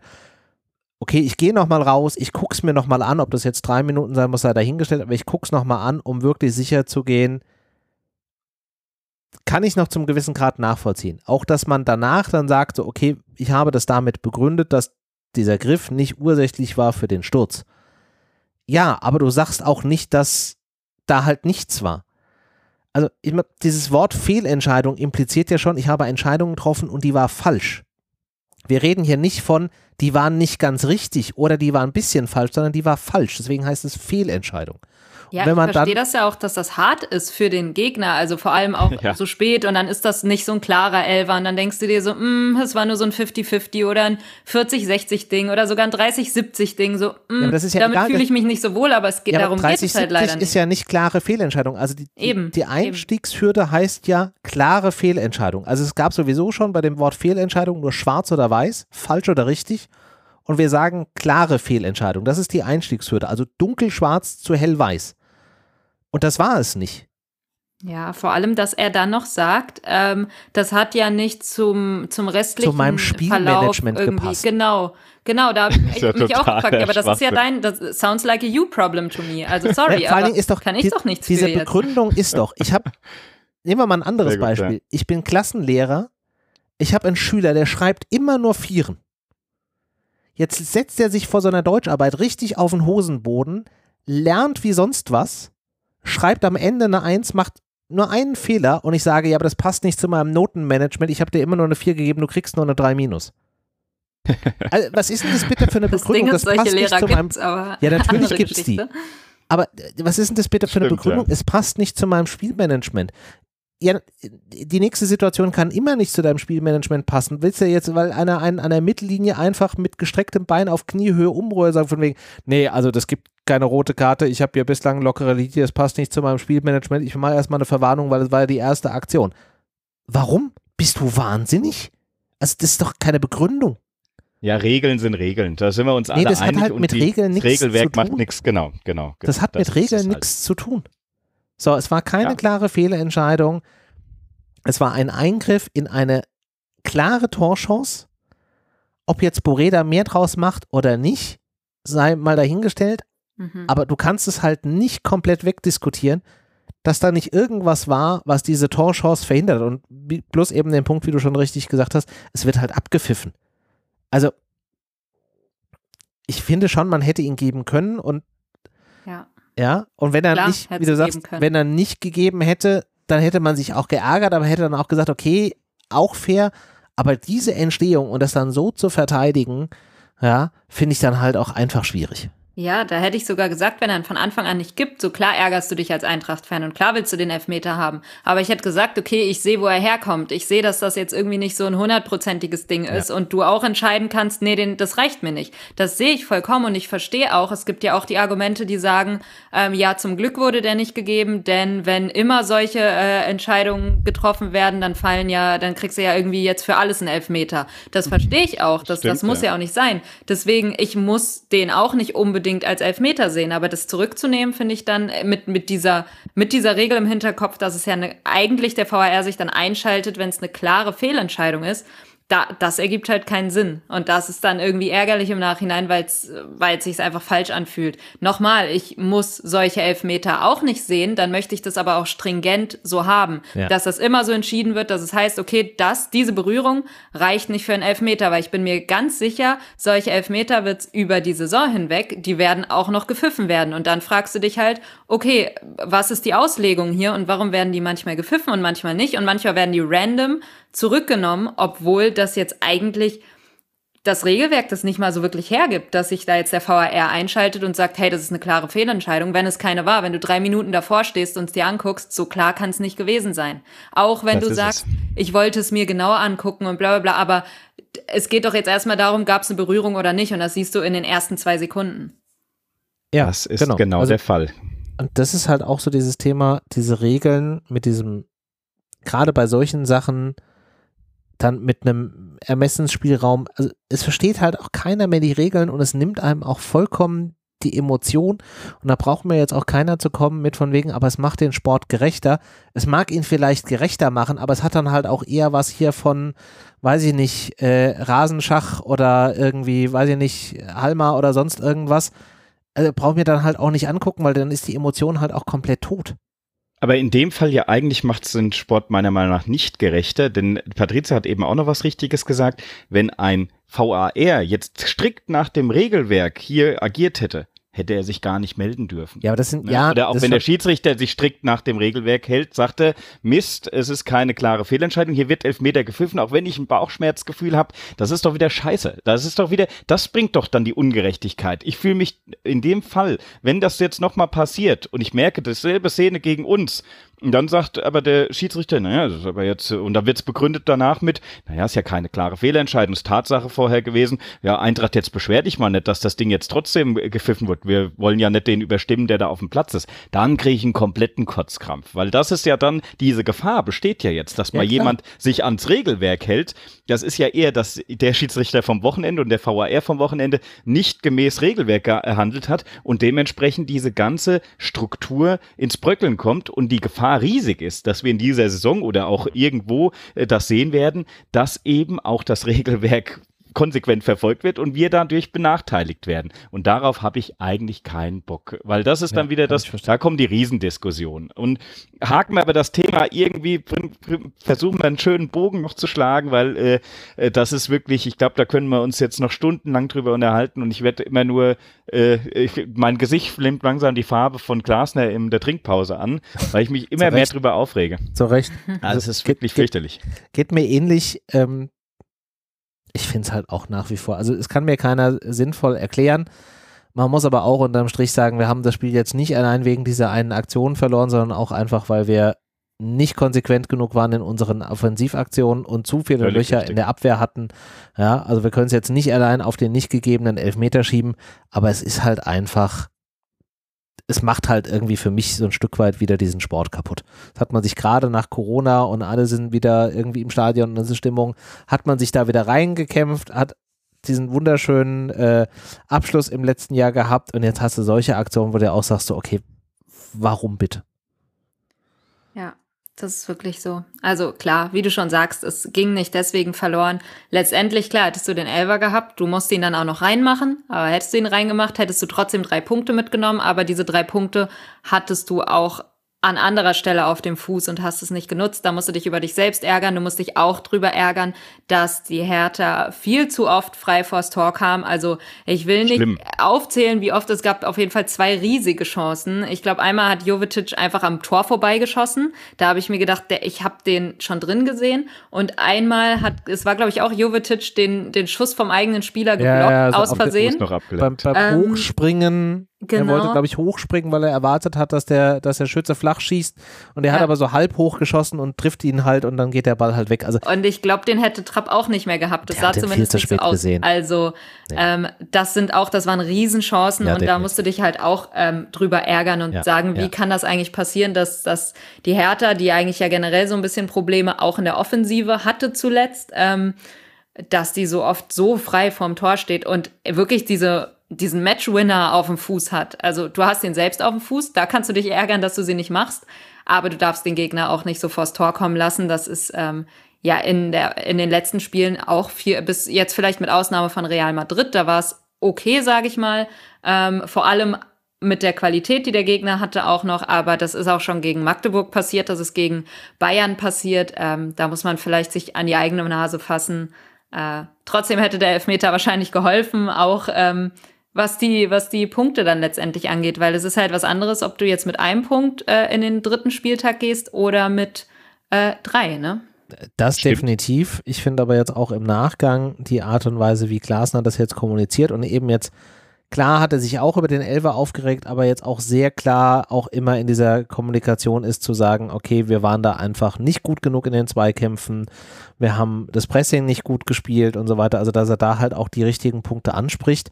Und ich glaube auch, dass der in der Woche durchaus da den ein oder anderen nochmal äh, ordentlich auf den Pott setzt, dass wir dann gegen Köln, was ja das nächste Spiel ist, ähm, dann da vielleicht eine etwas konzentriertere Mannschaftsleistung sehen. Jetzt, ich glaube auch. Ganz kurz. Ich habe das Gefühl, der war richtig sauer, ne? Ja. Also Glasner ja. war richtig sauer. und ich glaube, der ist auch bis heute sauer. Also ich weiß nicht. Training war bestimmt unangenehm, so die nächsten Tage. ähm, Mit Sicherheit. Ich, ich glaube, der war richtig angepisst, aber das ist auch irgendwie letztendlich gut zu sehen, weil du merkst, er will was anderes, er hat was anderes erwartet, er hat andere Erwartungen an die Spieler und ähm, da wird dran gearbeitet werden, der wird das nicht auf sich sitzen lassen. Nee. Und ich glaube, die Spieler wollen das ja auch nicht. Also die stellen sich auch nicht auf den Platz und denken sich, oh, heute mache ich mal Scheiße. So, das wird sich schon irgendwie äh, finden, vor allem wenn du weißt, du hast einen Trainer, der es auch besser kann, beziehungsweise andere Ideen einfach für diese Mannschaft hat. Man hat ja irgendwie bei manchen Mannschaften oder Trainern so das Gefühl, oh, okay, der weiß gar nicht, was er tut. Das ist die komplett falsche Herangehensweise und das ist bei Oliver Glasner eben nicht der Fall. Ich weiß, dass er eine Idee hat für diese Mannschaft und er will sie umsetzen und das hat man ihm auch angesehen. Also der war zu Recht sauer. Das Dennis, bin ich voll bei euch jetzt. Aber erklärt, vielleicht könnt ihr beiden mir aber erklären, Woran lag es denn am äh, Wochenende, dass wir so oft da hinten diese Lücken oder Freiräume hatten? Weil es ist immer ein bisschen billig, so dieses, natürlich hat das Pressing nicht richtig funktioniert, äh, es war ein bisschen zu auch individuell, aber was ist, was ist hinten, was stimmt eurer Meinung nach momentan generell nicht in der Defensive? Äh, ist es die taktische Ausstellung eher, dass du, wir zu offensiv gestellt haben mit nur einem ja, ich sage jetzt mal wirklich ein Sechser mit So, äh, oder ist es eher ähm, vielleicht, dass das Gesamtkonstrukt funktioniert, die Innenverteidigung so neu formiert nicht? Was ist eure Vermutung, warum wir auch gegen die Hertha es nicht hinbekommen haben, die Konsequenz in der Defensive mehr durchzusetzen, damit eben nicht diese, Patricia hat es wunderbar gesagt, eigentlich Matchwinner-Chancen für Hertha zuzulassen, weil das waren wirklich, also da hast du ja manchmal gedacht, was macht ihr denn? Ihr spielt, als würdet ihr äh, 6-0 führen und naja, ist ja egal, ob Hertha jetzt noch ein Tor macht. Äh, schon Wahnsinn, wie frei die teilweise vom Tor zum Schuss und ja, zum Spielzug auch kam. Also ganz ehrlich, ich habe da nicht so wirklich die Theorie. Ähm, es gibt so ein paar Dinge, die natürlich gerade bei dem Spiel zu beobachten waren und die, glaube ich, auch einen großen Anteil daran hatten. Ähm, wir hatten es schon angesprochen, Knauf hatte nicht so wirklich einen guten Tag. Du hast halt viel auch gesehen, was dann über seine Seite ging. Ähm, dann hattest du auf der anderen Seite das Thema Lenz, der ja auch zwar eine gewisse Stärke in der Defensive hatte, aber gefühlt auch oftmals relativ weit vorne war und dann halt auch Schwierigkeiten hatte, da hinterher zu kommen. Ähm, dann, wenn wir auch gerade auf der Seite sind, Indika ist ja dann normalerweise immer, gerade in der letzten Saison, dann auch derjenige gewesen, der diese Seite abgedeckt hat. Ich glaube, der ist auch gerade nicht so richtig in Form. Also, wenn man mal sieht, wie er letztes Jahr in der Euroleague performt hat, dann ist der nicht so richtig da. Ich weiß nicht, ob der jetzt mit dem Kopf woanders ist. Da sind ja auch diese Milan-Gerüchte, die da jetzt ja auch immer wieder irgendwie zunehmen. Ähm, weiß ich nicht also es gibt halt mehrere Gründe, muss natürlich auch dazu sagen, in der Doppel-6, Kamada und So, das sind halt auch tendenziell zwei Spieler, die sich auch gerne mal ähm, nach vorne orientieren oder die jetzt dann auch in der Defensive eine andere Rolle spielen als ein, ein Rode oder auch ein Jakic vielleicht wo du dich in der letzten oder wenn, wenn Rode auf dem Platz steht, halt schon drauf verlassen kannst, dass du eigentlich noch jemanden zur Absicherung damit da hinten hast, der dann halt auch zum gewissen Grad irgendwie fehlt. Also da gibt es halt unterschiedliche Gründe, aber es gibt nicht so den einen, an dem ich das, das festmachen kann. Und was ich halt überhaupt nicht erklären kann, ist diese, diese gefühlte ja, Lustlosigkeit, Katerstimmung, die da irgendwie gefühlt in der Bundesliga halt immer vorherrscht. Ähm, da habe ich keinerlei Erklärung für, bin ich ganz ehrlich.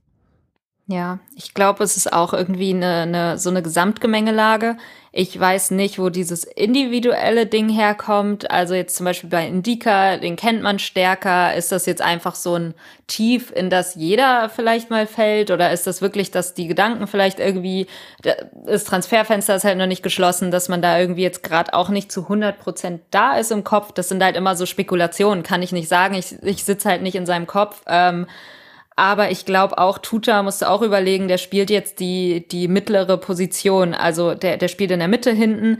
Das ist ja für ihn auch nicht seine gewohnte Position. Der muss da vielleicht auch erstmal reinwachsen und äh, der braucht dafür auch Zeit. Das sind ja nochmal andere Aufgaben, als wenn du die rechte Innenverteidigerposition spielst, die er normalerweise spielt.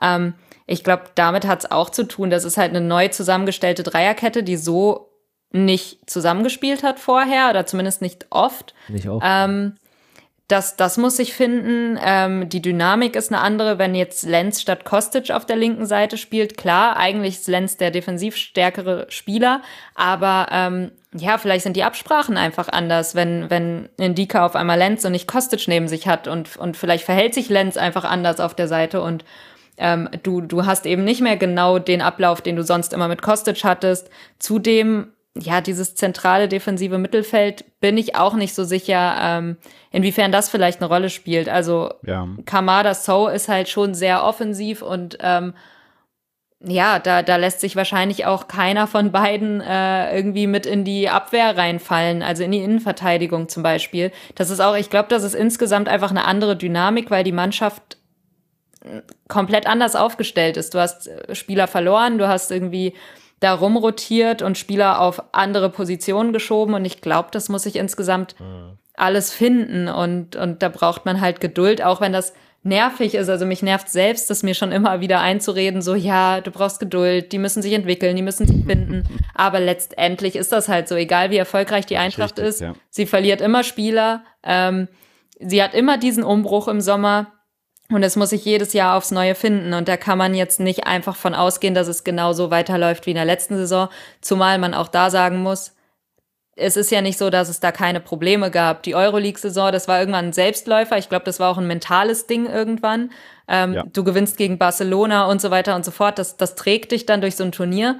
Ähm, aber in der Bundesliga sah es ja auch nicht rosig aus. Ja. Also ich, ich glaube, man verklärt das dann auch immer so ein bisschen und ähm, Jetzt zeigen sich vielleicht Baustellen, die auch vorher schon da waren. Ähm, die du ja. aber einfach in dem Moment, wo, wo halt einfach dieses größere Thema mit der Euroleague da war, nicht so richtig wahrgenommen hast, sondern einfach oder einfach auch gesagt hast, okay, das ist jetzt einfach zweitrangig, da kümmern wir uns im nächsten Jahr drum und wir müssen mhm. uns, glaube ich, an der Stelle halt auch bewusst machen, es ist jetzt das nächste Jahr.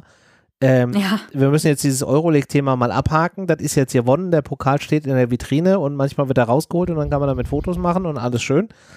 Aber jetzt heißt es halt eben auf das gucken, was da jetzt kommt. Und das heißt jetzt Bundesliga-Saison. Und da machen wir halt leider ein bisschen da weiter, wo wir letztes Jahr aufgehört haben mit den gleichen Problemen, weil die haben wir am zweiten Spieltag und noch mit, äh, was haben wir heute, zweieinhalb Wochen ähm, Transferfenster, mhm. auch noch nicht abgestellt. Und die können wir jetzt auch nicht abstellen, weil es sind noch zweieinhalb Wochen Transferfenster. Patricia ja. hat es gerade eben gesagt, wir müssen uns als Eintracht und als Eintracht-Fans dran gewöhnen, dass wir Spieler auch abgeben werden und dass da andere Vereine kommen, die einfach mal äh, qua ihres, ihres Kontostands da einen Betrag auf den Tisch legen und sagen, den da hinten, den packt er mir jetzt ein, den nehme ich jetzt mit. Ähm, und das kann halt leider in den nächsten zweieinhalb Wochen noch passieren. Es wird nicht einfacher, ne? Richtig, also ja. Es können dich immer noch Leistungsträger verlassen. Wie gesagt, ich habe vorhin schon gesagt, mir graut es davor, jetzt wo Kostic weg ist, dass auch Kamada zum Beispiel geht, weil der wirklich, also der war ja gefühlt an jedem Tor der Eintracht bisher irgendwie beteiligt. Ähm, das ja, ist ein ganz wichtiger Spieler. Also ich yes. möchte den eigentlich jetzt auch nicht verlieren, ähm, aber kann halt passieren, genauso wie Indika. Und dann hast du halt äh, auch schon wieder in der Innenverteidigung das Problem, okay, jetzt ist Touré noch verletzt. Äh, selbst wenn Indika bleibt, du musst jetzt trotzdem wieder deine Abwehr umbauen, weil du Touré erstmal ersetzen musst. Äh, das, das konnte sich noch nicht mal richtig finden und jetzt musst du da schon wieder umbauen. Das, ja. das hilft nicht. Und von daher, glaube ich, müssen wir auch weiterhin Geduld haben. Da wird auch noch die eine oder andere kuriose Szene wahrscheinlich äh, auftauchen. Und man kann nur hoffen, dass vielleicht dann vorne das ein oder andere Tor mehr gemacht wird, weil da sehe ich die Stärken und da sehe ich, dass mit ein bisschen mehr Konzentration und mit ein bisschen mehr äh, ja, weiß nicht, Abschlussstärke vorm Tor, dass du da vielleicht einfach ein, zwei Tore mehr machst und ja. letztendlich geht das dann trotzdem gewonnen. Du, du musst halt einfach mehr scoren vorne, weil die Abwehr, glaube ich, muss sich noch krasser finden als dieses Zusammenspiel in der Offensive. Ja, du hast halt da die Unsicherheit, wohingegen du das halt in der Offensive nicht hast. Äh, da sind halt viele Spieler jetzt gerade, bis auf Kamada, aber da sind halt viele Spieler jetzt einfach neu da oder sind halt gesetzt. Ähm, da kannst du dich halt jetzt schon ein Stück weit mehr drauf konzentrieren, als du es halt in der Defensive kannst. Du hast es gerade angesprochen. Touré ist jetzt mit einer Muskelverletzung im Oberschenkel fehlt auf unbestimmte Zeit. Ähm, ich glaube, Ongone war ja auch noch so ein bisschen angeschlagen. Der läuft seiner Form auch noch ein bisschen hinterher. Smolcic äh, auch noch kein Spielrhythmus. Also da hast du halt auch wenig Alternativen. Von daher wäre jetzt auch meine Herangehensweise erstmal Fokus auf die Offensivarbeit, wohl wissend, dass das halt auch eher so eine Notlösung ist und halt nicht wirklich, nicht wirklich gut. Als ah, das funktioniert ja. nicht. Das funktioniert nicht. Du musst ja gucken, wenn das wirklich stimmt, dass Touré zwei Monate ausfällt. Ich weiß gar nicht, ich glaube, die äh, Bildzeitung hat es ja berichtet gehabt, unter anderem, dass da, mhm. ja, man weiß, also ich muss sagen, es ist, ja, gut, also, da, da, gehen mir die Nackenhaare immer hoch, äh, weil weiß, oftmals die Sachen leider stimmen. Ja, das weißt ähm, du ja aus der Vergangenheit, wenn die Eintracht kein Datum nennt oder nicht, sondern einfach sagt, auf unbestimmte Zeit oder in den nächsten Wochen, dann kannst du im Regelfall davon ausgehen, dass es irgendwas zwischen sechs und zehn Wochen. Jetzt, jetzt schau dir das aber mal an. Zwei Monate, was da alles ansteht auch, ne? Das ja, wäre schon du, echt krass. Musst du halt auch bedenken, zwei Monate fällt der aus, dann steigt er wieder ins Mannschaftstraining an, dann kommt wieder Klar, dies und das. Zeit. Ja, ja, und Mitte November ist die Hinrunde rum. Also da kannst du eigentlich realistisch sagen, der wird in dieser Hinrunde eigentlich nicht mehr wirklich spielen. Und das war ja wirklich ein Leistungsträger hinten mittlerweile. Ich muss wirklich sagen, weil wir zu dem Thema vorher, woran könnte es liegen? Ich habe nochmal so die Leistungsdaten mir angeguckt. Und wenn ich dann natürlich sehe, dass leider über die linke Seite insbesondere große Hoffnung liegt jetzt auf Pellegrini, muss ich sagen, denn Lenz hat eine katastrophale 44 Prozent Zweikampfquote gehabt äh, und auch ein Endicker dann mit 50 Prozent nur. Das ist natürlich schon ja, ich sag mal, nichts gegen die Hertha, äh, aber das ist natürlich jetzt nicht unbedingt hätte, perfekt. Hätte man mehr gegen. erwartet. Ja. Hätte, hätte man mehr erwartet und da muss auch mehr kommen. Gerade äh, wenn du, ihr habt's richtig gesagt, du hast vorne gutes Potenzial, was du offensiv umsetzen kannst, wenn du aber hinten die Tore so leicht zulässt und äh, die Zweikämpfe so mh, ja, schwach führst, das kann jetzt das funktioniert nicht. Und wenn du dann so Leistungsträger, weil jemand wie ein Touré, der hat relativ viele gewonnen. Ich war auch überrascht. Ich habe nochmal geschaut gehabt. Auch ein, ein Ansgar Knauf hat äh, zumindest in der Zeit, in der er gespielt hat, über 70 Prozent Zweikämpfe gewonnen. Okay. Also in, in dem Sinne gar nicht so katastrophal. Äh, muss man wirklich schauen, dass man diese Struktur jetzt versucht, ein bisschen zu retten. Und ich glaube, dass wir nicht drum rumkommen. Auf der linken Seite haben wir vielleicht jetzt äh, für den Ersatz Lenz, dass Pellegrini wirklich relativ schnell ins ähm, kalte Wasser geworfen wird. Auf der anderen Seite musste in der Innenverteidigung schauen, ob ein Smolcic äh, eine schnelle Lösung ist, glaube ich leider, könnte schwierig werden. Und hier wird es meiner Meinung nach wahrscheinlich notwendig sein, nochmal in der schönen Transferkiste zu wühlen. Ähm, ja, der Ausfall von Touré ist halt doppelt bitter, weil du halt auf, auf zwei Optionen oder auf ja. zwei Positionen mhm. eine durchaus valide Option nimmst. Zum einen halt eben in der Innenverteidigung, aber auch auf dieser Rechtsverteidigerposition, wo wir halt auch, wenn du jetzt wirklich sagen würdest, was ja noch so ein bisschen äh, im Raum steht, ähm, dass man jetzt mal drüber nachdenkt, das System zu wechseln, was ich persönlich halt auch gerade in dem von mir schon mehrfach angesprochenen Konstellation aus Bundesliga, Champions League und äh, dieser langen Winterpause äh, jetzt halt auch für so ein bisschen Harakiri halte, jetzt in dem Betriebsmodus eine Systemumstellung zu machen. Aber ja, jetzt mal angenommen, man überlegt das, hast du halt auch auf der Rechtsverteidigerposition, wen hast du denn da? Du hast noch einen Chandler, du hast einen Buter, von dem noch keiner weiß, was er tatsächlich kann und der, glaube ich, auch verletzungstechnisch noch nicht wieder so komplett auf der Höhe ist. Also du hast halt auch für die Position nichts. Und ein Knauf jetzt irgendwie als, als Rechtsverteidiger äh, da komplett irgendwie in der Defensive zu verhaften, wird halt auch nicht funktionieren. Ähm, also das ist halt einfach, dieser Ausfall von Touré ist halt einfach doppelt bitter. Ja. Stimmt. Es tut mir auch persönlich so leid für ihn, weil ich das Gefühl habe, er hat sich eigentlich gerade so gefunden und, ja, und ja. ziemlich genau. wohlgefühlt auf der Position, die er auch bekleidet hat jetzt zuletzt. Auch diese Europa League-Saison, glaube ich, hat ihm geholfen, da nochmal noch mal reinzuwachsen. Ja. Und äh, der hatte ja immer so ein bisschen seine Schwankungen und Probleme und diesmal hatte ich so das Gefühl, oh guck mal, da kommt er, jetzt, jetzt ist er da. Und ja. genau jetzt verletzt er sich wieder. Der ist ja auch jemand, der, glaube ich, des Öfteren so mit Verletzungen ein bisschen zu kämpfen hat. Und es haut ihn halt immer wieder raus. Und das tut mir persönlich richtig leid. Äh, auch unabhängig jetzt erstmal davon, dass das auch sportlich für die Eintracht ein, ein Verlust ist einfach. Ähm, und macht halt natürlich ein Problem auf, ne? Zumindest, ja, da muss man wirklich mal drüber nachdenken, ob man da jetzt nicht noch mal nachlegt, weil ich glaube, sonst wird's wirklich eng. Also klar, du hast Innenverteidiger, die du noch, die du noch aufstellen kannst. Du hast Hasebe noch, du hast äh, Onguene, weiß ich nicht, wann er zurückkommt und, und Smolcic, aber da musst du auch überlegen, Hasebe wird nicht alle Spiele machen können. Ja, ähm, sagen, kann auch nicht seine erste Lösung sein. Nee. Ähm, und, und Smolcic muss man gucken, wie weit der schon ist. Also das kann ich halt schwer einschätzen, wenn er noch kein Spiel für die Eintracht gemacht das hat, also noch kein Problem, richtiges genau. Bundesligaspiel.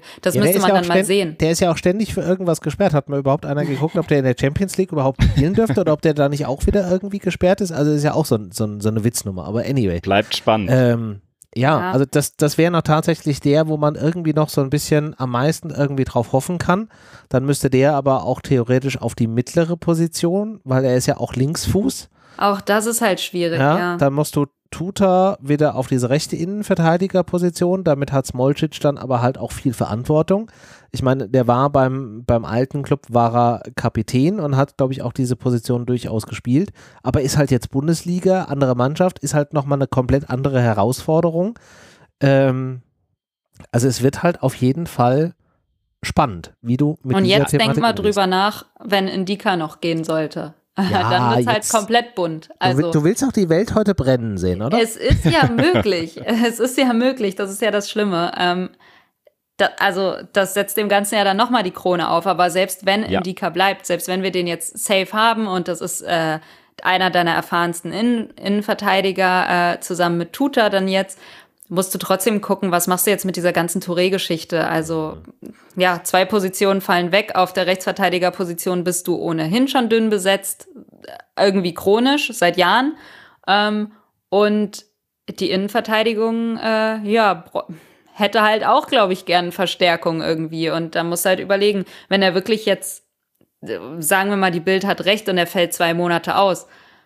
Ist das eine, ist das eine lange Zeit? Und dann weißt du auch nicht, wie kommt er zurück in Form und, und wie lang braucht der? Ähm, da, da musst du halt wirklich ernsthaft überlegen, bei den, auch an der Masse an Spielen, die jetzt anstehen, was machst du damit? Also, wie, wie gehst du da vor? Und vor allem, wer kommt in Frage? Also, wie, ja, hast du jetzt irgendwie noch Geld übrig oder hast du durch diesen Kostic-Transfer jetzt vielleicht Geld eingenommen, dass du sagst, okay, jetzt haben wir ein bisschen mehr als, als wir gedacht hätten und, und finden da was, weil es muss ja auch eine sofortige Verstärkung sein, wenn du dann da, wenn du ja, das ist halt letztendlich auch das, jemanden holst. Auch das schwierige Ding. Ja, auf der einen Seite, du hattest es vorhin gesagt, als Eintracht Frankfurt musst du halt auch irgendwie gewisse Werte generieren und äh, Werte generieren wir in erster Linie natürlich dann auch über junge Spieler, wo du dann auch einen Wiederverkaufswert hast.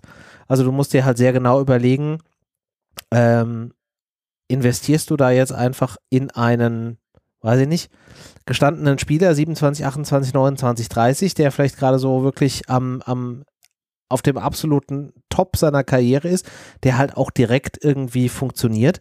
Aber dann wirst du für den halt auch einen ordentlichen Betrag hinlegen müssen und wirst da halt eben keinen Wiederverkaufswert drin gener generieren können. Oder bleibst du halt dabei und sagst, du holst einen jungen Spieler, um dann auch perspektivisch da wieder äh, Umsätze generieren zu können. Der wird dir dann aber jetzt nicht im laufenden Spielbetrieb direkt helfen können. Also du bist halt einfach in einer ziemlich großen Zwickmühle. Ja, klar, da hast du völlig recht, René. Aber gut, man muss natürlich schauen, die Mischung macht's ja, glaube ich. Du hast ja, ich muss sagen, Patricia, leider hast du völlig recht. Äh, Endika ist eben so ein großes Fragezeichen, wo wir Da- schauen müssen. Wenn wir sowieso gerade bei dem Thema sind, da hätte ich jetzt mal, nachdem ihr diese Büchse der Pandora geöffnet habt, hätte ich jetzt gerne mal eure Meinung dazu.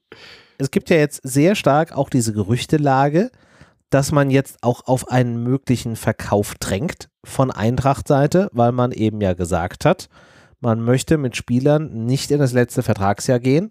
Eine Vertragsverlängerung mit Indika scheint gerade eben nicht die besten Aussichtschancen zu haben. Also drängt man jetzt auf einen Verkauf, um da nochmal Kohle zu generieren. Ich kann das aus einer wirtschaftlichen Seite nachvollziehen. Aus so einer Fanbrille sage ich aber auch, ey, euch hat doch irgendwie der Storch in den Hintern gebissen. Ich kann das nachvollziehen, auch wirtschaftlich, natürlich, weil das ist ja auch, das ist eins deiner Juwele. Also du musst bedenken, Indika ist einer der Spieler, wo ich äh, gedacht habe, noch vor ein paar Jahren, okay, der wird uns mal richtig Kohle bringen, äh, wenn der geht.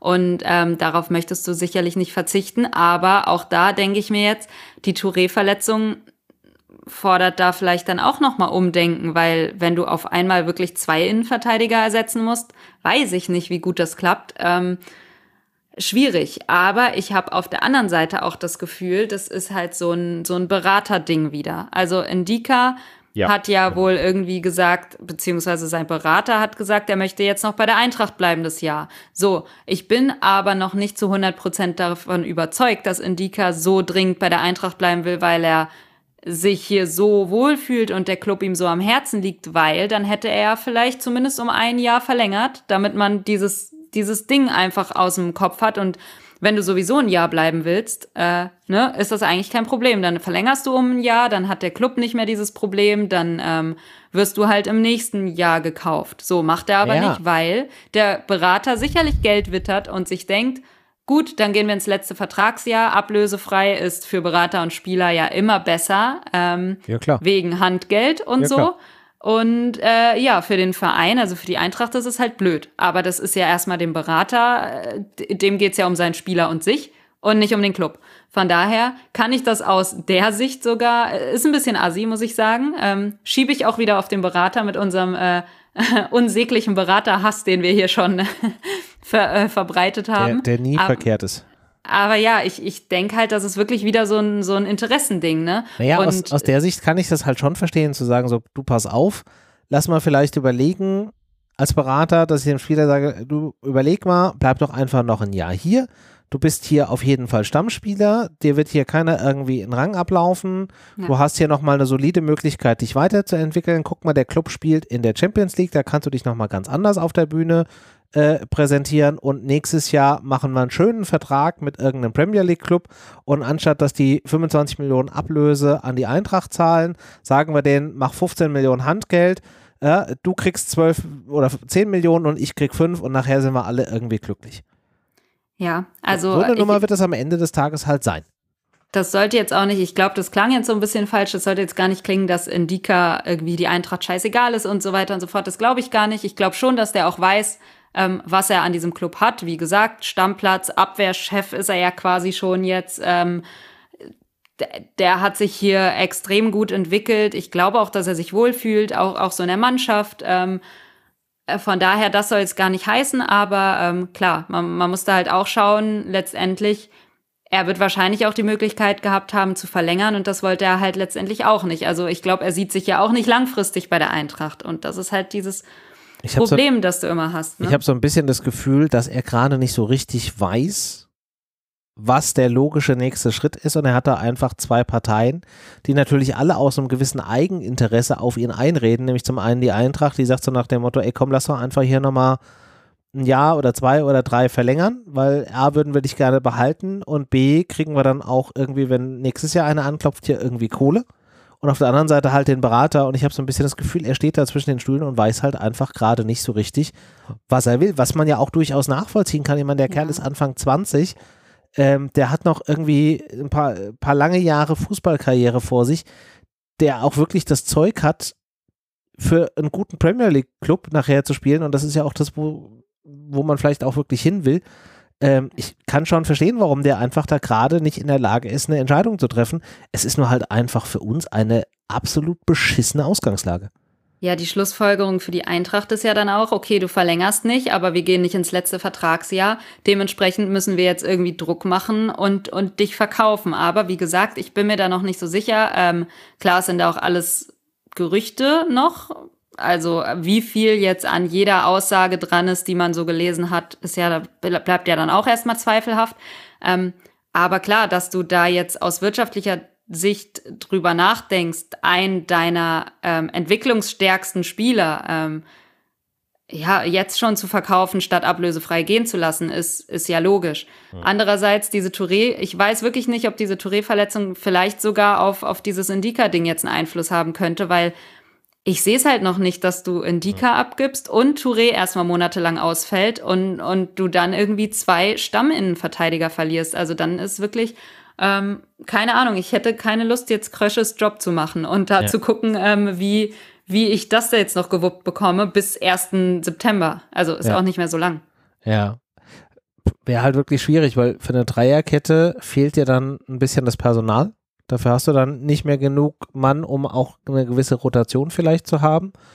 Und Viererkette, wie gesagt, musst du das System umstellen, halte ich halt auch für gefährlich in der, in der Situation, wo du halt auch keine Zeiten hast, wo du großartig es dir halt auch mal erlauben kannst, irgendwie mal zwei Spiele in Folge äh, die irgendwie zu verpassen, weil ja. die wirst du halt nicht haben und du wirst halt permanent rotieren müssen. Ja? Also du hast das auch keine es, ja. solide, keine solide Elf, mit der du sagen kannst, da spielen wir mal vier Wochen durch und probieren das aus und hauen halt zwei Spiele in den Sack. Diese Chance wirst du nicht kriegen. Also aus Fansicht, ich würde mich sehr freuen, wenn Indika bleibt. Das ist ja immer noch einer meiner liebsten Spieler bei der Eintracht, einfach weil es ein krasser Innenverteidiger ist. Auch abgesehen jetzt von, von seiner, von seinem Tief und von der Leistung gegen Hertha, aber wir wissen alle, was er kann. Ja. Und ähm, aus Fansicht wäre das schon sehr beruhigend, wenn du da irgendwie auch in eine Champions League-Saison gehst mit einem Innenverteidiger, der den Club kennt, der äh, stark ist, der irgendwie auch schon europäische Erfahrungen hat und ja. so weiter und so fort. Äh, ja, ich bin wirklich gespannt, wie sich das entwickelt. Ähm, schwierig zu sagen. Also das, das bereitet mir wirklich Kopfschmerzen. Vor allem, also vor allem mit dieser Touré-Verletzung, das hat mich irgendwie komplett kalt erwischt jetzt. Und äh, jetzt stehen wir hier und wissen nicht so recht, wo führt das hin und wie, wie soll man vorgehen? Aber aus Fansicht muss ich tatsächlich nochmal sagen, du hast völlig recht, Patricia. Ich würde ihn auch gerne hier sehen. Wenn aber eine anerkennende, und das ist hier oft dieser Knackpunkt, eine anerkennende Ablöse gezahlt wird, die auch ihn, ich würde es ihm auch gönnen, einem Indiker, dass er bei einem noch stärkeren, noch größeren Club als der Eintracht spielt, äh, dass er sich jetzt auch schon in dem Jahr gerne da zeigen darf, aber dann muss eben auch die Ablöse passen und nicht, dass wir hier wieder drüber reden, wow, wir kriegen 15 Millionen über vier Jahre äh, gezahlt und mit Glück noch 3000 Euro äh, Boni. Das ja. ist natürlich dann, da müssen wir einfach aufpassen, denn ja. ihr habt völlig recht, wenn er geht, muss die Ablöse wirklich relativ hoch sein, beziehungsweise auch Geld sofort zur Verfügung stehen, denn dann müssen wir nicht nur ihr habt es richtig gesagt, den äh, Touré-Abgang beziehungsweise die äh, Touré-Ausfall erstmal kompensieren, sondern auch noch einen Endika-Ausfall. Und Endika ist eben auch wieder so ein Spieler, ihr habt es richtig gesagt, Leader, schon jemand, der Erfahrung mitbringt. Das wirst du für das Geld dann fast wieder nicht aufbringen können. Wirst also auch eher wieder in einen Perspektivspieler investieren müssen, wogegen ich ja auch gar nichts habe. Ich bin auch ein Freund davon, diese Werte wieder zu schaffen und Leute ins kalte Wasser zu werfen. Beste Beispiel Tuta damals. Super performt, genial gemacht, geiler Typ, heute auch äh, ein richtig Stammspieler der hier einen super Job macht. Und so müssen wir jetzt einfach da rangehen. Es darf nur nicht wieder so sein, dass am Ende Endika auch noch geht und er wird hier zum Verkauf, wird hier in Anführungszeichen äh, Mods forciert. Und am Ende ist es dann so, dass du hier mit äh, 15 Millionen stehst und die über Gott weiß wie viele Jahre gezahlt werden. Das ist natürlich was, das, das ist äh, nicht die Lösung, die wir anstreben dürfen. Ja. Dann muss sagen, dann verzichten wir auf die Ablösung und gehen ins letzte Vertragsjahr. Also zum einen ist es natürlich die Höhe der Ablöse und dass die direkt zur Verfügung steht, aber das andere ist natürlich dann auch das Timing. Also das, da würde ich auch bitte drum bitten, bitte drum bitten ist jetzt auch irgendwie doppelt, aber egal, ähm, dass das nicht so eine Nummer wird am hier äh, 1.9. um 16.52 Uhr, weil die Eintracht muss ja dann auch darauf reagieren. Da bringen die dann auch, wenn sie 25 Millionen zahlen und das quasi direkt irgendwie mit dem Geldkoffer vorbeibringen, halt auch nichts. Ja, das ist dann auch etwas, was dann in den nächsten, ich sag mal, sieben bis zehn Tagen halt auch durch sein muss, dass du als, als Verein da auch noch eine Möglichkeit hast, drauf zu reagieren und jemanden zu holen, weil ansonsten ist es halt genauso beschissen. Ja. Auf jeden Fall. Aber auch das ist eine Anerkennung. Man muss ja wirklich sagen, wenn jetzt jemand äh, ein Dicker hier rauskauft und da gut Geld hinlegt, ich glaube, das ist so was Versöhnliches. Wir haben es beim Kostic-Wechsel genauso gesagt. Wenn jemand äh, eben äh, die Millionen hinlegt, die er wirklich wert ist, wenn der jetzt für fünf Millionen gewechselt wäre, wäre jeder hier total ausgerastet. Das sind die total bescheuert. Selbst bei dem, wie es aktuell gelaufen ist, sagen viele noch viel zu billig. Äh, und äh, was habt ihr denn da gemacht? Muss man wieder ein bisschen relativiert sehen. Bei Endika ist es, glaube ich, das gleiche Spiel. Ich würde ihn auch gerne hier sehen. Er wird ein Riesenloch reinreißen. Wenn er geht, dann aber bitte zu einem ordentlichen Preis, für den wir auch nochmal aktiv werden können am äh, Markt. Denn ja. ihr habt es alle es ist immer diese Frankfurter Brille wirkt ja immer so, wir kriegen fast nichts für unsere Spieler und wenn wir jemanden verpflichten wollen, müssen wir äh, äh, uns verschulden und ans Festgeldkonto und alles hingeben, weil äh, sonst kriegen wir hier keinen. Ähm, das ist ja immer diese typische Eintrachtbrille. Es wird, denke ich, nicht so sein. Trotzdem wird es schon schwierig und teuer, gerade diese Position für die Wettbewerbe. Und das ist ja auch dann wieder, wo willst du, wie siehst du dich in diesem Jahr, diese Positionierung? Möchtest du mitspielen? Möchtest du wirklich hier ähm, um einen Verbleib in der Champions League mitspielen? Möchtest du in der Tabelle, welche Region strebst du denn an? Soll das eher eine Übergangszeit, äh, äh, äh, Spielzeit werden oder möchtest du hier wirklich wieder internationale Plätze angreifen? Und ich glaube, auch danach musst du dich irgendwie irgendwann mal im Zeitfenster der Transferperioden noch entscheiden. Denn ja, klar, die, die, die Verpflichtungen, die du tätigst und die Spieler, die du im Kader hast, müssen halt zu deinem, zu deinem übergreifenden Saisonziel halt passen. Wenn das nicht der Fall ist, dann hast du dir entweder Ziele gesteckt, die total illusorisch waren, oder du hast halt einfach in der Kaderplanung Mist gebaut. So. Stimmt. Das ist halt die Konsequenz. Ähm, daraus. Also, ja, Aber ja. wie seht ihr es denn? Eher Werte schaffen oder eher versuchen, mit äh, ambitionierten Spielern äh, möglichst weit in den Wettbewerben zu kommen? Also ich glaube, gerade in der Innenverteidigung wirst du halt ähm, jemanden brauchen, der da halt auch einfach ein gewisses Standing hat, der den Laden halt zusammenhalten kann. Wie wir ja schon gesagt haben, Hasebe ist qua seiner, seiner Ausstrahlung und seinem Standing in der Mannschaft prinzipiell jemanden, der das kann, aber halt auch keiner, der jetzt irgendwie über Wochen hinweg permanent englische Wochen spielt. Ähm, ich glaube, an der Stelle wirst du dann tatsächlich weniger über die Werte gehen können, weil du hast mit Tuta schon einen relativ jungen Spieler, du hast mit ähm, Smolcic und Ongone auch äh, junge Spieler, du bräuchtest dann halt schon noch einen, der einfach ein gewisses Standing hat. Wir haben halt den großen Vorteil, Endika ist jung und hat dieses Standing quasi schon. Ähm, aber diese Kombination, ähnlich wie Kostic, wirst du halt nicht finden. Glaube ich nicht. Mhm. Und wenn, dann halt irgendwo, wo du halt bei den Spitzenclubs irgendwie unterwegs bist, aber dann sind halt auch die 25, 20, äh, 17,5 Millionen, die du kriegst, halt auch quasi direkt wieder weg. Das ist ein 1 zu 1 Tausch. Ja, ich glaube, man muss da ein bisschen mit den Erwartungen auch aufpassen. Also, ja. was erwartet man von diesem Verein? Weil wir müssen mal wieder, meistens in den Transferperioden, feststellen, ja, für uns ist die Eintracht vielleicht das Größte und man hat jetzt sogar einen internationalen europäischen Titel gewonnen. Das ist sehr, sehr groß für diesen Verein. Deswegen ist das ja überhaupt so, so krass für uns, ne? weil, weil wir die Möglichkeiten des Vereins kennen.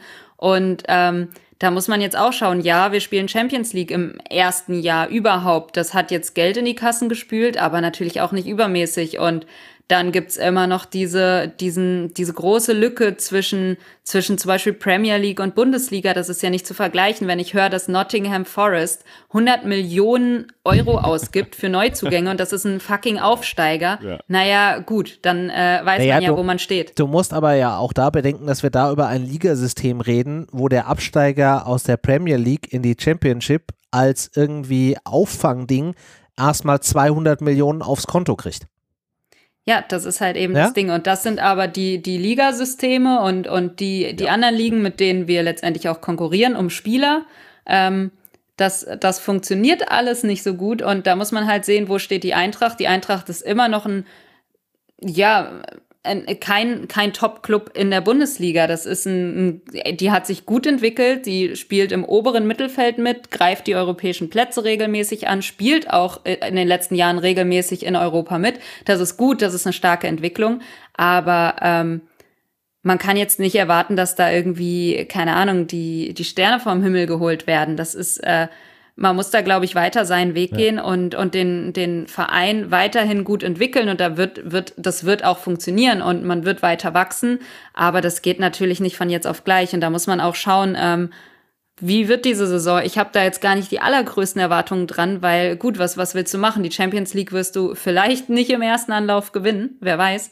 Ähm, aber du willst dich ja natürlich auch gut präsentieren und da musst du irgendwie eine Balance finden. Dein Hauptgeschäft ist halt die Bundesliga. Du musst in der Bundesliga versuchen, wieder vielleicht sogar die europäischen Plätze anzugreifen, um diese Entwicklung weiterfahren zu können.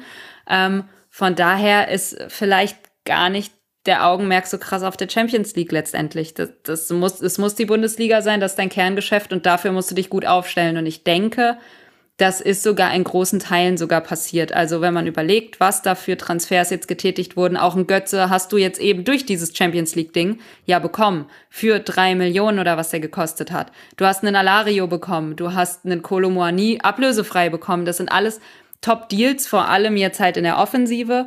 Und ähm, ich glaube, da wird gute Arbeit geleistet und äh, du musst halt aber auch, ja, glaube ich, einfach damit leben, dass du da jetzt nicht alles, ähm, alle, alle Lücken perfekt ausfüllen und stopfen kannst mit dem Budget, mit diesem, mit, mit, mit dieser Besonderheit, dass dich eben bis zur letzten Sekunde auch noch Spieler verlassen können. Das, das geht nicht. Und natürlich ist man wahrscheinlich, soweit es geht, vorbereitet.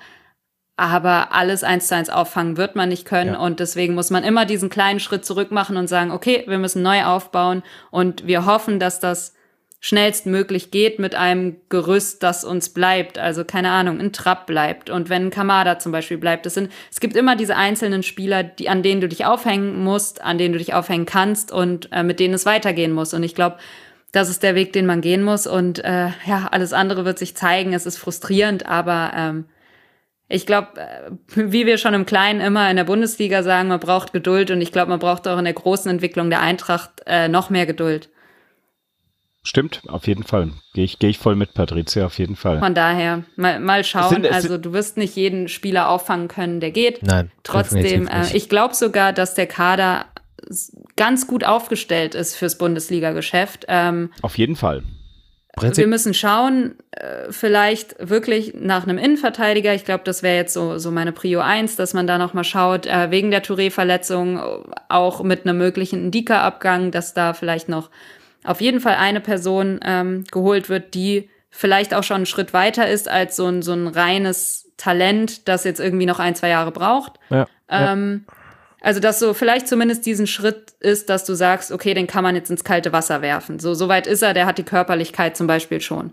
Der braucht vielleicht nur Spielpraxis. Und ähm, falls es noch im Budget ist, ich, ich bin mir nicht sicher, kann man auch noch mal schauen, überlegen, wie, wie sieht's denn mit dem zentralen defensiven Mittelfeld aus? Also so ein Sechser. Ist da vielleicht noch irgendwas? Gibt's was? Äh, schwierig, der Markt ist schwierig, ich weiß, aber das könnte vielleicht auch noch helfen. Aber ansonsten sehe ich, sehe ich die Eintracht eigentlich alles in allem, weil wir uns ja jetzt so erstmal große Sorgen gemacht haben und ähm, auch zu Recht, glaube ich, ähm, sehe ich sie trotzdem gut aufgestellt, wenn man, wenn man aufs große Ganze blickt. Da hoffe ich auch, dass an dem So-Gerücht, was heute irgendwo umgegangen ist, nichts dran ist. Aber das äh, hatte sich doch, glaube ich, schon heute? Wieder, äh, gestern. Ja, ich habe oder gestern, gestern, also ich habe meine. Gestern war doch diese, diese Nottingham-Geschichte und das hatte sich aber doch, soweit ich es verstanden habe, auch schon wieder aufgelöst. Okay. Oder gibt da Also meinst du das Nottingham? Ich hatte gerade Panik, dass ein neues äh, aufgetaucht ist. Man ich, weiß ja nie. Ich, ich meinte, eigentlich glaube ich, habe gar nicht genau reingeguckt. Ich bin heute bei, auf der Arbeit nicht so richtig dazu gekommen, das mit zu verfolgen. Es klang so für mich, als wäre es nochmal was Neues gewesen, aber dann äh, hoffe ich mal, dass das einfach das Nottingham-Ding von gestern auch noch mal war. Nee, wenn da noch was Neues ist, drehe ich aber langsam durch. Jetzt reicht es auch mal. Also ich hatte nichts Weil, gehört. Das letzte, was ich hatte, okay. war das Nottingham-Geschichte und da hat er ja klar und deutlich auch, so wie ich das verstanden habe, gesagt, so nee, nee, ist nicht kommt nicht in Frage. Nee, nee, genau. Also das war eigentlich abgefrühstückt. Naja, gut. Ich hoffe jetzt mal, wie gesagt, ich finde es jetzt auch hier gerade in meinen Chats nicht. Ja, lass äh, es weg, wir wollen es nicht wissen. Ja. wir wollen es nicht hören. Ja. Wenn sich irgendjemand für Gibril So interessiert, bitte sagt es uns nicht. Genau, ihr genau. ruft dann erstmal Patricia an, die sagt euch nein und dann geht er wieder zurück. So läuft das. Ne?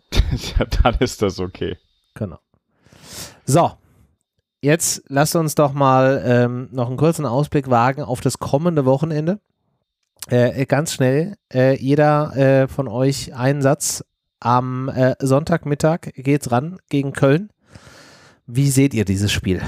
Also außer im Fernsehen oder live, das wollte ich jetzt nicht hören, sondern was ist so eure Einschätzung für das Spiel?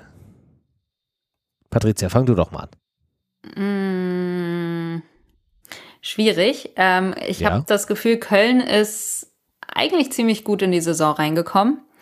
Ähm, haben ja jetzt, glaube ich, unentschieden gegen Leipzig gespielt. Korrekt. Ähm, die ja auch mit nur zehn Mann dann irgendwann auf dem mhm. Feld waren. Genau.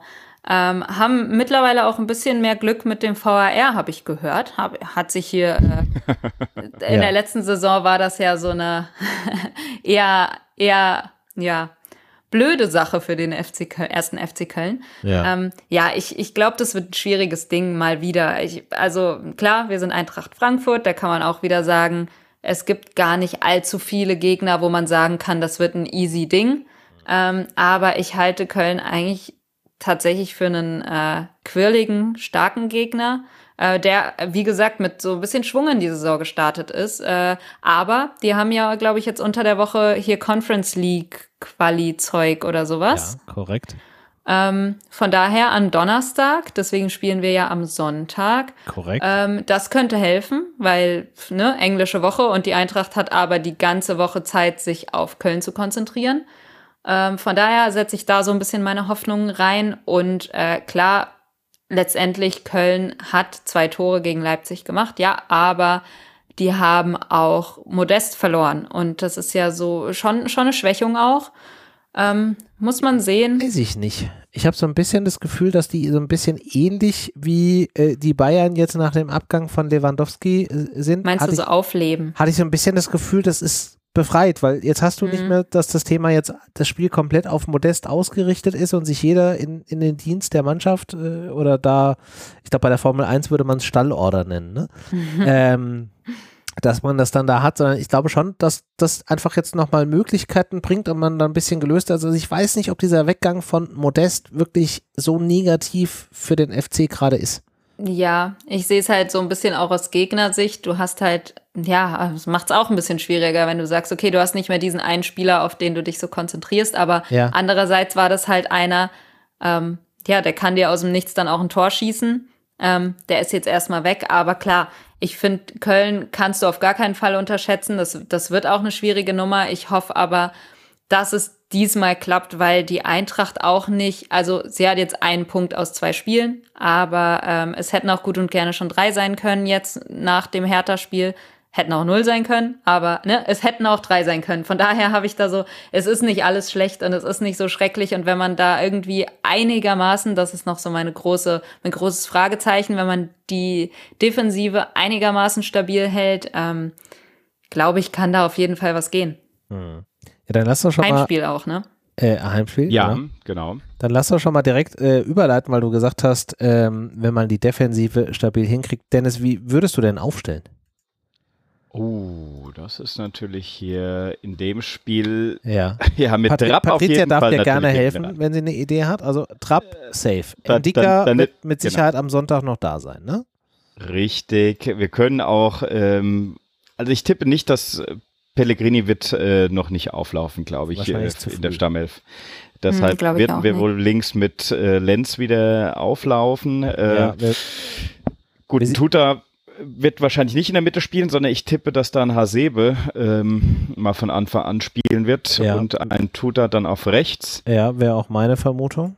Die Frage ist hier so ein bisschen, kannst du und willst du dieses Risiko gehen, Ali mal von Anfang an auf rechts laufen zu lassen oder doch äh, Knauf, der einfach mehr ja, Spielerfahrung ähm, hat? Ich denke, wir werden mit Knauf nochmal anfangen, weil äh, diese kollektive schlechte Leistung aus dem letzten Spiel äh, ja, ich glaube, wir tun ihm da ähm, zu Böses ja. an, wenn wir ihn da jetzt konsequent sofort aus der Startelf rauswerfen. Ich denke, er wird schon ja, mal auflaufen. Dann, ja, tendenziell ja. Für mich so ein bisschen die Frage, wie sehr Glasner da jetzt vielleicht auch durchgreifen will. Also wenn du halt sagst, so, okay, pass auf, schlechte Leistung in dem Spiel, diese Einsatzqualität, wobei, na, du hast gesagt, Knauf hatte 70 Prozent der, der, der Zweikämpfe, da passt die Theorie nicht ganz, dass man halt gesagt hätte, okay, dann dürft ihr halt auch mal eine Runde pausieren, wenn ihr da halt einfach nicht performt. Dann könnte Knauf natürlich so ein Stück weit das Bauernopfer sein, aber mit den 70 Prozent gewonnenen Zweikämpfen passt es nicht. Und er hat halt einfach auch Praxis und ich fände es halt auch fies, ihn dann da rauszulassen. Also ich glaube schon, dass man mit dem anfängt, wobei ich jetzt auch kein Problem damit hätte, mit Alidu zu starten. Der hat mir echt gut gefallen. Ja, ich glaube auch, ähm, dass, dass wir mit Knauf anfangen, ähm, weil ich irgendwie nicht glaube, dass jetzt nach, nach dem einen wirklich schlechten Spiel, äh, dass er direkt aus der Startelf fliegt. Ähm, ja, okay, gegen Bayern, aber ne, Bayern ist Bayern, da war er jetzt auch nicht komplett gut, aber ähm, ja, ich, ich glaube, ich würde auch noch mal mit Knauf gehen. Man kann das ja auch, wie gesagt, durch Wechsel noch korrigieren. Also sollte der irgendwie wieder einen ganz schwarzen Tag erwischen, kann man auch einfach Alidu reinhauen, weil der sich auch empfohlen hat, das muss man auch sagen. Ähm, ich glaube aber, dass der erstmal über so Joker-Einsätze kommen wird. Und wenn sich das bestätigt, seine, seine gute Leistung, und wenn sich das auch regelmäßig bestätigt, dass er vielleicht dem Spiel mehr gibt als Knauf, könnte, ihn, könnte er ihm den Rang ablaufen. Aber ich glaube, aktuell ist es einfach noch nicht so weit. Und ähm, von daher sehe ich erstmal auch Knauf auf der rechten Seite. Okay. Und jetzt die spannende Frage: Wie sieht eure Doppelsechs aus? Gut, so ähm, stellt so. sich von alleine. ja. Ne, ja, genau. ja, 50 Prozent ähm, stimme ich schon mal zu. Gut, die Sache ist, ich glaube, gegen Köln könnte es von der Spiel, äh, ja, Verlagerung mal sinnvoll sein, auch mit einem etwas defensiveren Sechser noch aufzustellen und tendiere tatsächlich dazu, Ah, jetzt muss ich aber, ah, das, das, versaut mir natürlich vorne meine gesamten Gedankengänge. Wenn ich jetzt hier jemanden wie ein Jakic auf die 6 mitstelle, Dann habe ich fehlen mir natürlich vorne. Hm, hm, hm. Nein, ich bin ich bin tatsächlich mal für einen einen Systemwechsel, um ein bisschen Stabilität auch in den Defensivkonstrukt ein bisschen mehr reinzubringen, gerade gegen Köln, die vielleicht dann auch diese Räume versuchen zu nutzen. Also für mich Doppel 6 So und Jakic. Patricia? Hm, ja, das ist, stellt sich jetzt halt die Frage. Ähm, ich finde es schwierig. Ich weiß auch nicht, ob das jetzt so ein Standardding ist mit Kamada auf der Doppel 6. Also hat sich das jetzt schon etabliert oder ist das jetzt immer noch so ein, man kann das mal hier und da machen? Das frage ich mich gerade, weil ähm,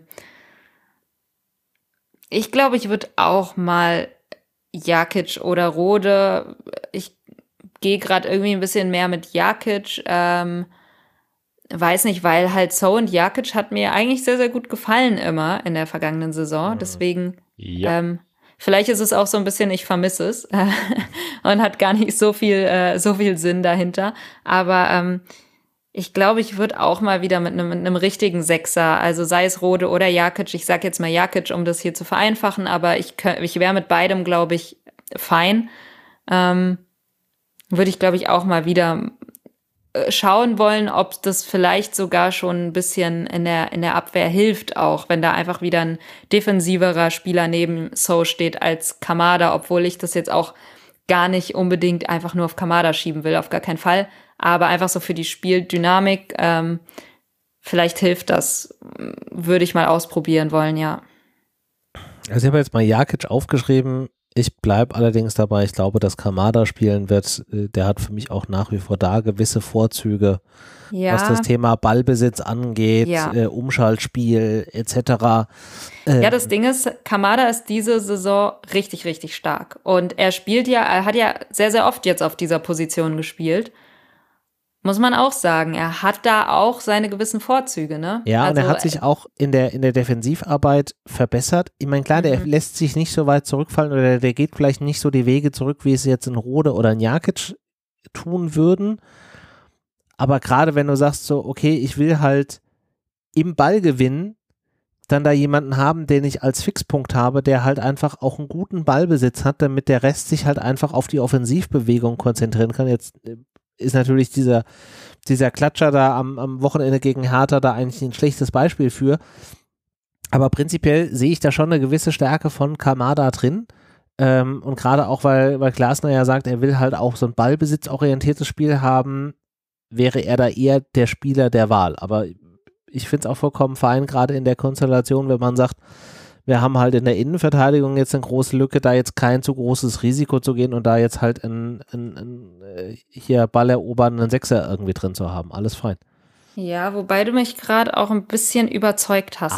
Ähm, mit, mit den Ausführungen. Nee, weil ich gerade noch mal über Kamada nachgedacht habe und äh, dann auch schon mal auf die Offensive vorausgeblickt habe. Und äh, ich ihn sehr, sehr gerne auf diese Position stelle, um ähm, vorne noch mehr Platz für mehr Spieler zu haben, erstens. Und zweitens, weil er auch ähm, ja wirklich, wirklich stark performt da, muss man schon sagen. Ähm, vielleicht würde ich doch eher mit Kamada gehen und dann im, im Spielverlauf wieder, das, das ist ja jetzt zuletzt immer passiert, dass dann ähm, da vielleicht dann einfach mal ein Sechser eingewechselt wird und dafür einer der Offensiven ähm, ja weichen muss. Äh, Vielleicht kannst du doch Kamada aufschreiben. Ich weiß es doch nicht. Schreib auf, was du willst. Das ist mir jetzt auch egal. Also ich habe jetzt Kamada aufgeschrieben. So. Alles, alles fein, alles gut, ja. So, dann, dann jetzt Offensive. Ein Zehner und zwei Spitzen oder zwei Zehner und eine Spitze? Hm. hm. Ähm, also also ich sage euch mal, an wem wir Kolomoani auf jeden Fall aufspielen. Ich wollte gerade sagen, ich sage euch mal, an wem wir nicht vorbeikommen und das ist hier der der der der der Rendel, nicht Mendel, aber Moani. Äh, an dem kommen wir nicht dran vorbei. Der ist nach den Leistungen in den Spielen definitiv gesetzt. Gesetzt. Ja, ich finde, ja. das hat er sich verdient auch. Also ja. das also ist ja mit der auffälligste Spieler. Spielt der 10 oder spielt der Spitze in deiner Logik? In meiner Logik spielt er sowas, ähm, so, so diese Lindström-Position so ein bisschen. Also schon eher ein Zehner. Äh, also, ja, also, schon eher so, ja, so ein bisschen hängende Spitze. Zehner, hängende Spitze, okay. Genau. Mhm. Weil der, also ich finde, da hat der halt auch Stärken. Der kann sich auch mal durchtanken und mit der Schnelligkeit und hat aber auch die Technik, an Spielern vorbeizuziehen. Ja. Er muss gar nicht. Ich glaube, der ist verschenkt, wenn du den komplett vorne reinstellst, ehrlich gesagt. Ja, der braucht auch ein bisschen Bewegung. Der kommt auch viel über die Geschwindigkeit. Also du musst ihm auch ein bisschen Laufweg lassen. Da gebe ich dir vollkommen recht. So, ja. das heißt, wir haben noch zwei Positionen übrig. Wir müssen im Zweifelsfall uns jetzt entscheiden zwischen einem einem Alario, einem Götze und einem Lindström. Das sind die, die da noch irgendwie zur Verfügung Boré. Boré. Und Boré, Entschuldigung, natürlich. Und Boré. Das macht es natürlich nicht einfacher. So. So, Dennis, jetzt sag mal. Auf Dennis. Ja, ich, ich muss sagen, äh, dadurch, dass ich ja in meiner Ausstellung So und Jakic hinten hatte, äh, mhm. ist bei mir ein Stürmer vorne rausgefallen. Ich hätte tatsächlich mit äh, äh Götze Kamada und Moani, äh, aber ihr habt völlig recht, äh, dass die Ausstellung es eigentlich deutlich interessanter macht mit So Kamada auf der 6. ja, Kamada haben wir schon weg. Genau, äh, Götze und äh, Moani und Alario vorne rein. Ich glaube, dass äh, ein Lindström und ein Boré auch ähm, als Wechselspieler schon hier ihre Qualitäten noch zeigen können. Und ich glaube, dass gerade, was wir vorhin auch schon gesagt haben, ein Alario mit Moani mit ein bisschen Spielzeit auch eine super, super Kombination davon werden können mit ja. Kamada und Götze. Was mir einfach gefällt, ist, dass Kormada ja jetzt ein bisschen dahinter steht, dadurch Götze in die, in meinem Beispiel, in meiner Aufstellung ein bisschen mehr Präsenz zeigen kann, dann das ist halt total untergegangen bei dem Hertha-Spiel. Wenn ich dann sehe, dass der kaum Pässe, äh, äh, kaum Ballkontakte hat, das ist natürlich dann schon, äh, ja, kann uns nicht weiterhelfen und dementsprechend hoffe ich, dass ein bisschen mehr Verantwortung einfach auf seine Schultern wieder äh, rückt und er die beiden vorne und Moani äh, richtig gesagt, Patricia und René, dass er ein bisschen Raum braucht. Er braucht ein paar Meter. Alario ist ein typischer Boxspieler vorne äh, reingestellt. Im Normalfall, wenn er das Selbstvertrauen hat, äh, jeder Schuss ein Treffer. Also so würde ich aufstellen. Das wären, da werden, würden leider Lindström und Boré äh, raus äh, erstmal. Hm.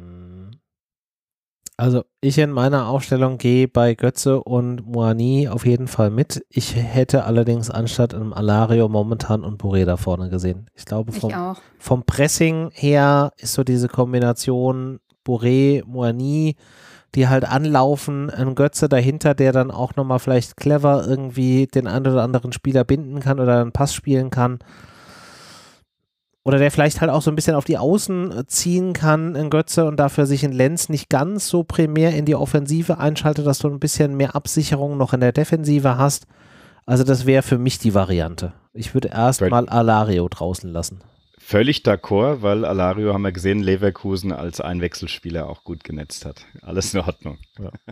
Und ja. Patricia war, glaube ich, auch mehr auf der Boré-Seite. Ne? Ja, also Boré hatte ich, ähm, hatte bei mir, glaube ich, auch die Nase vorn, einfach auch, ähm, ja, sein Pressing, der ist so, so ein Arbeitstier, das gefällt mir ganz gut. Stimmt. Auch nach hinten arbeitet er sehr, sehr viel mit, ähm, was helfen kann. Ähm, von daher, plus ich gönne ihm das so ein bisschen mit dieser ja, Doppelspitze. Ich sag mal, Moani als hängende Spitze kann da ja so ein bisschen sein Partner sein und zusammen mit ihm agieren. Ähm, das, das würde ich auch gerne noch öfter sehen, weil er ja wirklich alles alleine wuppen musste in der vergangenen Saison. Ähm, von daher die beiden und dann wahrscheinlich auch Götze, obwohl es mir jedes Mal das Herz zerbricht, Lindström auf die Bank zu setzen. Es nervt mich. Ich kann das bald nicht mehr durchziehen. Bitte. Aber ähm, ich, ich glaube, in dem Spiel würde ich jetzt nochmal mit Götze gehen, Moani und Boré vorne ähm, und dann Lindström und Alario nachschieben später. Ähm, je nach Spielverlauf Verlauf natürlich auch, aber ich glaube, ähm, ja, Alario kann man auf jeden Fall nochmal bringen und, und ja, Götze wird sowieso wahrscheinlich auch nach, nach in der zweiten Halbzeit irgendwann dann ausgewechselt werden. Mhm. Ähm, und dann kann Lindström noch mal rein oder oder Lindström ist auch so, kannst du gut auch gegen Moani tauschen, finde ich. Ähm, einfach weil es beide Spieler sind, die extrem viel Tempo haben. Kannst ja. du natürlich auch zusammen aufstellen, aber ja, je nach Spielverlauf. Ich glaube, das bietet einige Möglichkeiten. Ähm, ja, aber es tut mir jedes Mal wieder weh, weil ich kann hier nicht äh, letzte Saison den Lindström Hype Train ausrufen und ihn dann jedes Spiel auf die Bank setzen. So was, was soll das? Da seht ihr aber, wie genial geil wir eigentlich in der Offensive besetzt sind und wie bitter es sich eigentlich momentan hinten schon aufstellt. Ne? Und ihr habt schon mhm. gesagt, da darf uns keiner mehr verlassen, es darf sich keiner mehr verletzen. Toi, toi, toi, ja. dass da nicht noch irgendwas passiert, weil sonst äh, vorne hast du wirklich viele Möglichkeiten. Jetzt haben wir, wie, schwer wir uns hier tun, Leute auf die Bank zu setzen. Das System, was machst du? Du stellst jetzt schon automatisch mit zwei äh, äh, Stürmern sozusagen auf, damit einfach beide auch vorne äh, äh, ihre, ihre Zeit, ihre äh, Meter und ihre, ja, sozusagen Möglichkeiten bekommen. Ist schon, ist schon krass, wie sich das gewandelt hat, ja. wenn du jetzt die letzte Saison wieder anschaust, äh, wo wir eigentlich immer gesagt haben, Mann, Boré stellt sich automatisch auf, weil äh, sonst haben wir vorne nichts an Stürmern. Ist ja, schon, ist ist schon, ist schon krass. Ist schon, ja. also da merkst du, wie aber dann doch auch ein leichtes Missverhältnis momentan da ist. Und Zwischen Offensive und Defensive. Ja, mhm. ja. Ja, ja, ja, verstehe, was du meinst. Weil man ja irgendwie kaum jemanden hatte, der das machen kann. Mhm. Und Boré jetzt, automatisch immer gestanden, ja. ja mhm. Der also, zwei Jahre so einfach durchgespielt hat und jetzt immer noch spielt teilweise. ja. ja. Sehr Dafür war es in der, in der Defensive entspannter, zumindest was die Innenverteidigung angeht, muss ich sagen. Ja, da ähm, war irgendwie weniger Angst. Und auf der linken Seite war Kostic nie verletzt und immer gesetzt. Äh, das hat sich jetzt auch geändert. Also die Zeiten ändern sich. Na, wieso? Da ist doch jetzt einfach Lenz gesetzt. Ja. ja. ja. Oder Pellegrini, wir, wenn der dann wir mal, kommt. Hoffen wir mal auf ihn, genau. Ja. Nun gut, dann lasst uns doch mal noch zu unserem letzten Agendapunkt für heute Abend kommen und das ist äh, der Thema, das Thema der Tipps gegen Köln. Patricia, was ist dein Tipp für den Sonntag im Spiel gegen den FC? Ich probiere es einfach wieder mit einem 3-1 für die Eintracht. Irgendwann müssen die Tore fallen. Ja. Und ja, ich bin im Stadion, von daher. Oh, vielleicht. Sehr gut, dann sehen wir uns. Vielleicht, vielleicht diesmal. Ja. Yes. Vielleicht klappt es diesmal. Das ist nämlich mein erstes Spiel diese Saison gegen Bayern. Konnte Oha. ich ja nicht. Ähm, von daher, das wird also 3-1. Okay. Dennis? Muss. Ähm, ich glaube auch, dass es viele Tore gibt. Ähm, ich tippe auf ein 3-2 für uns. Okay.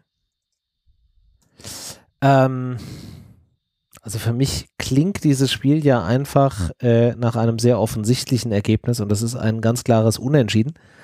Äh, und das Spiel wird am Ende des Tages aus meiner Sicht 2 zu 2 ausgehen. Also ich bleibe auch bei vielen Toren mit vier Stück, aber Punkteteilung erneut.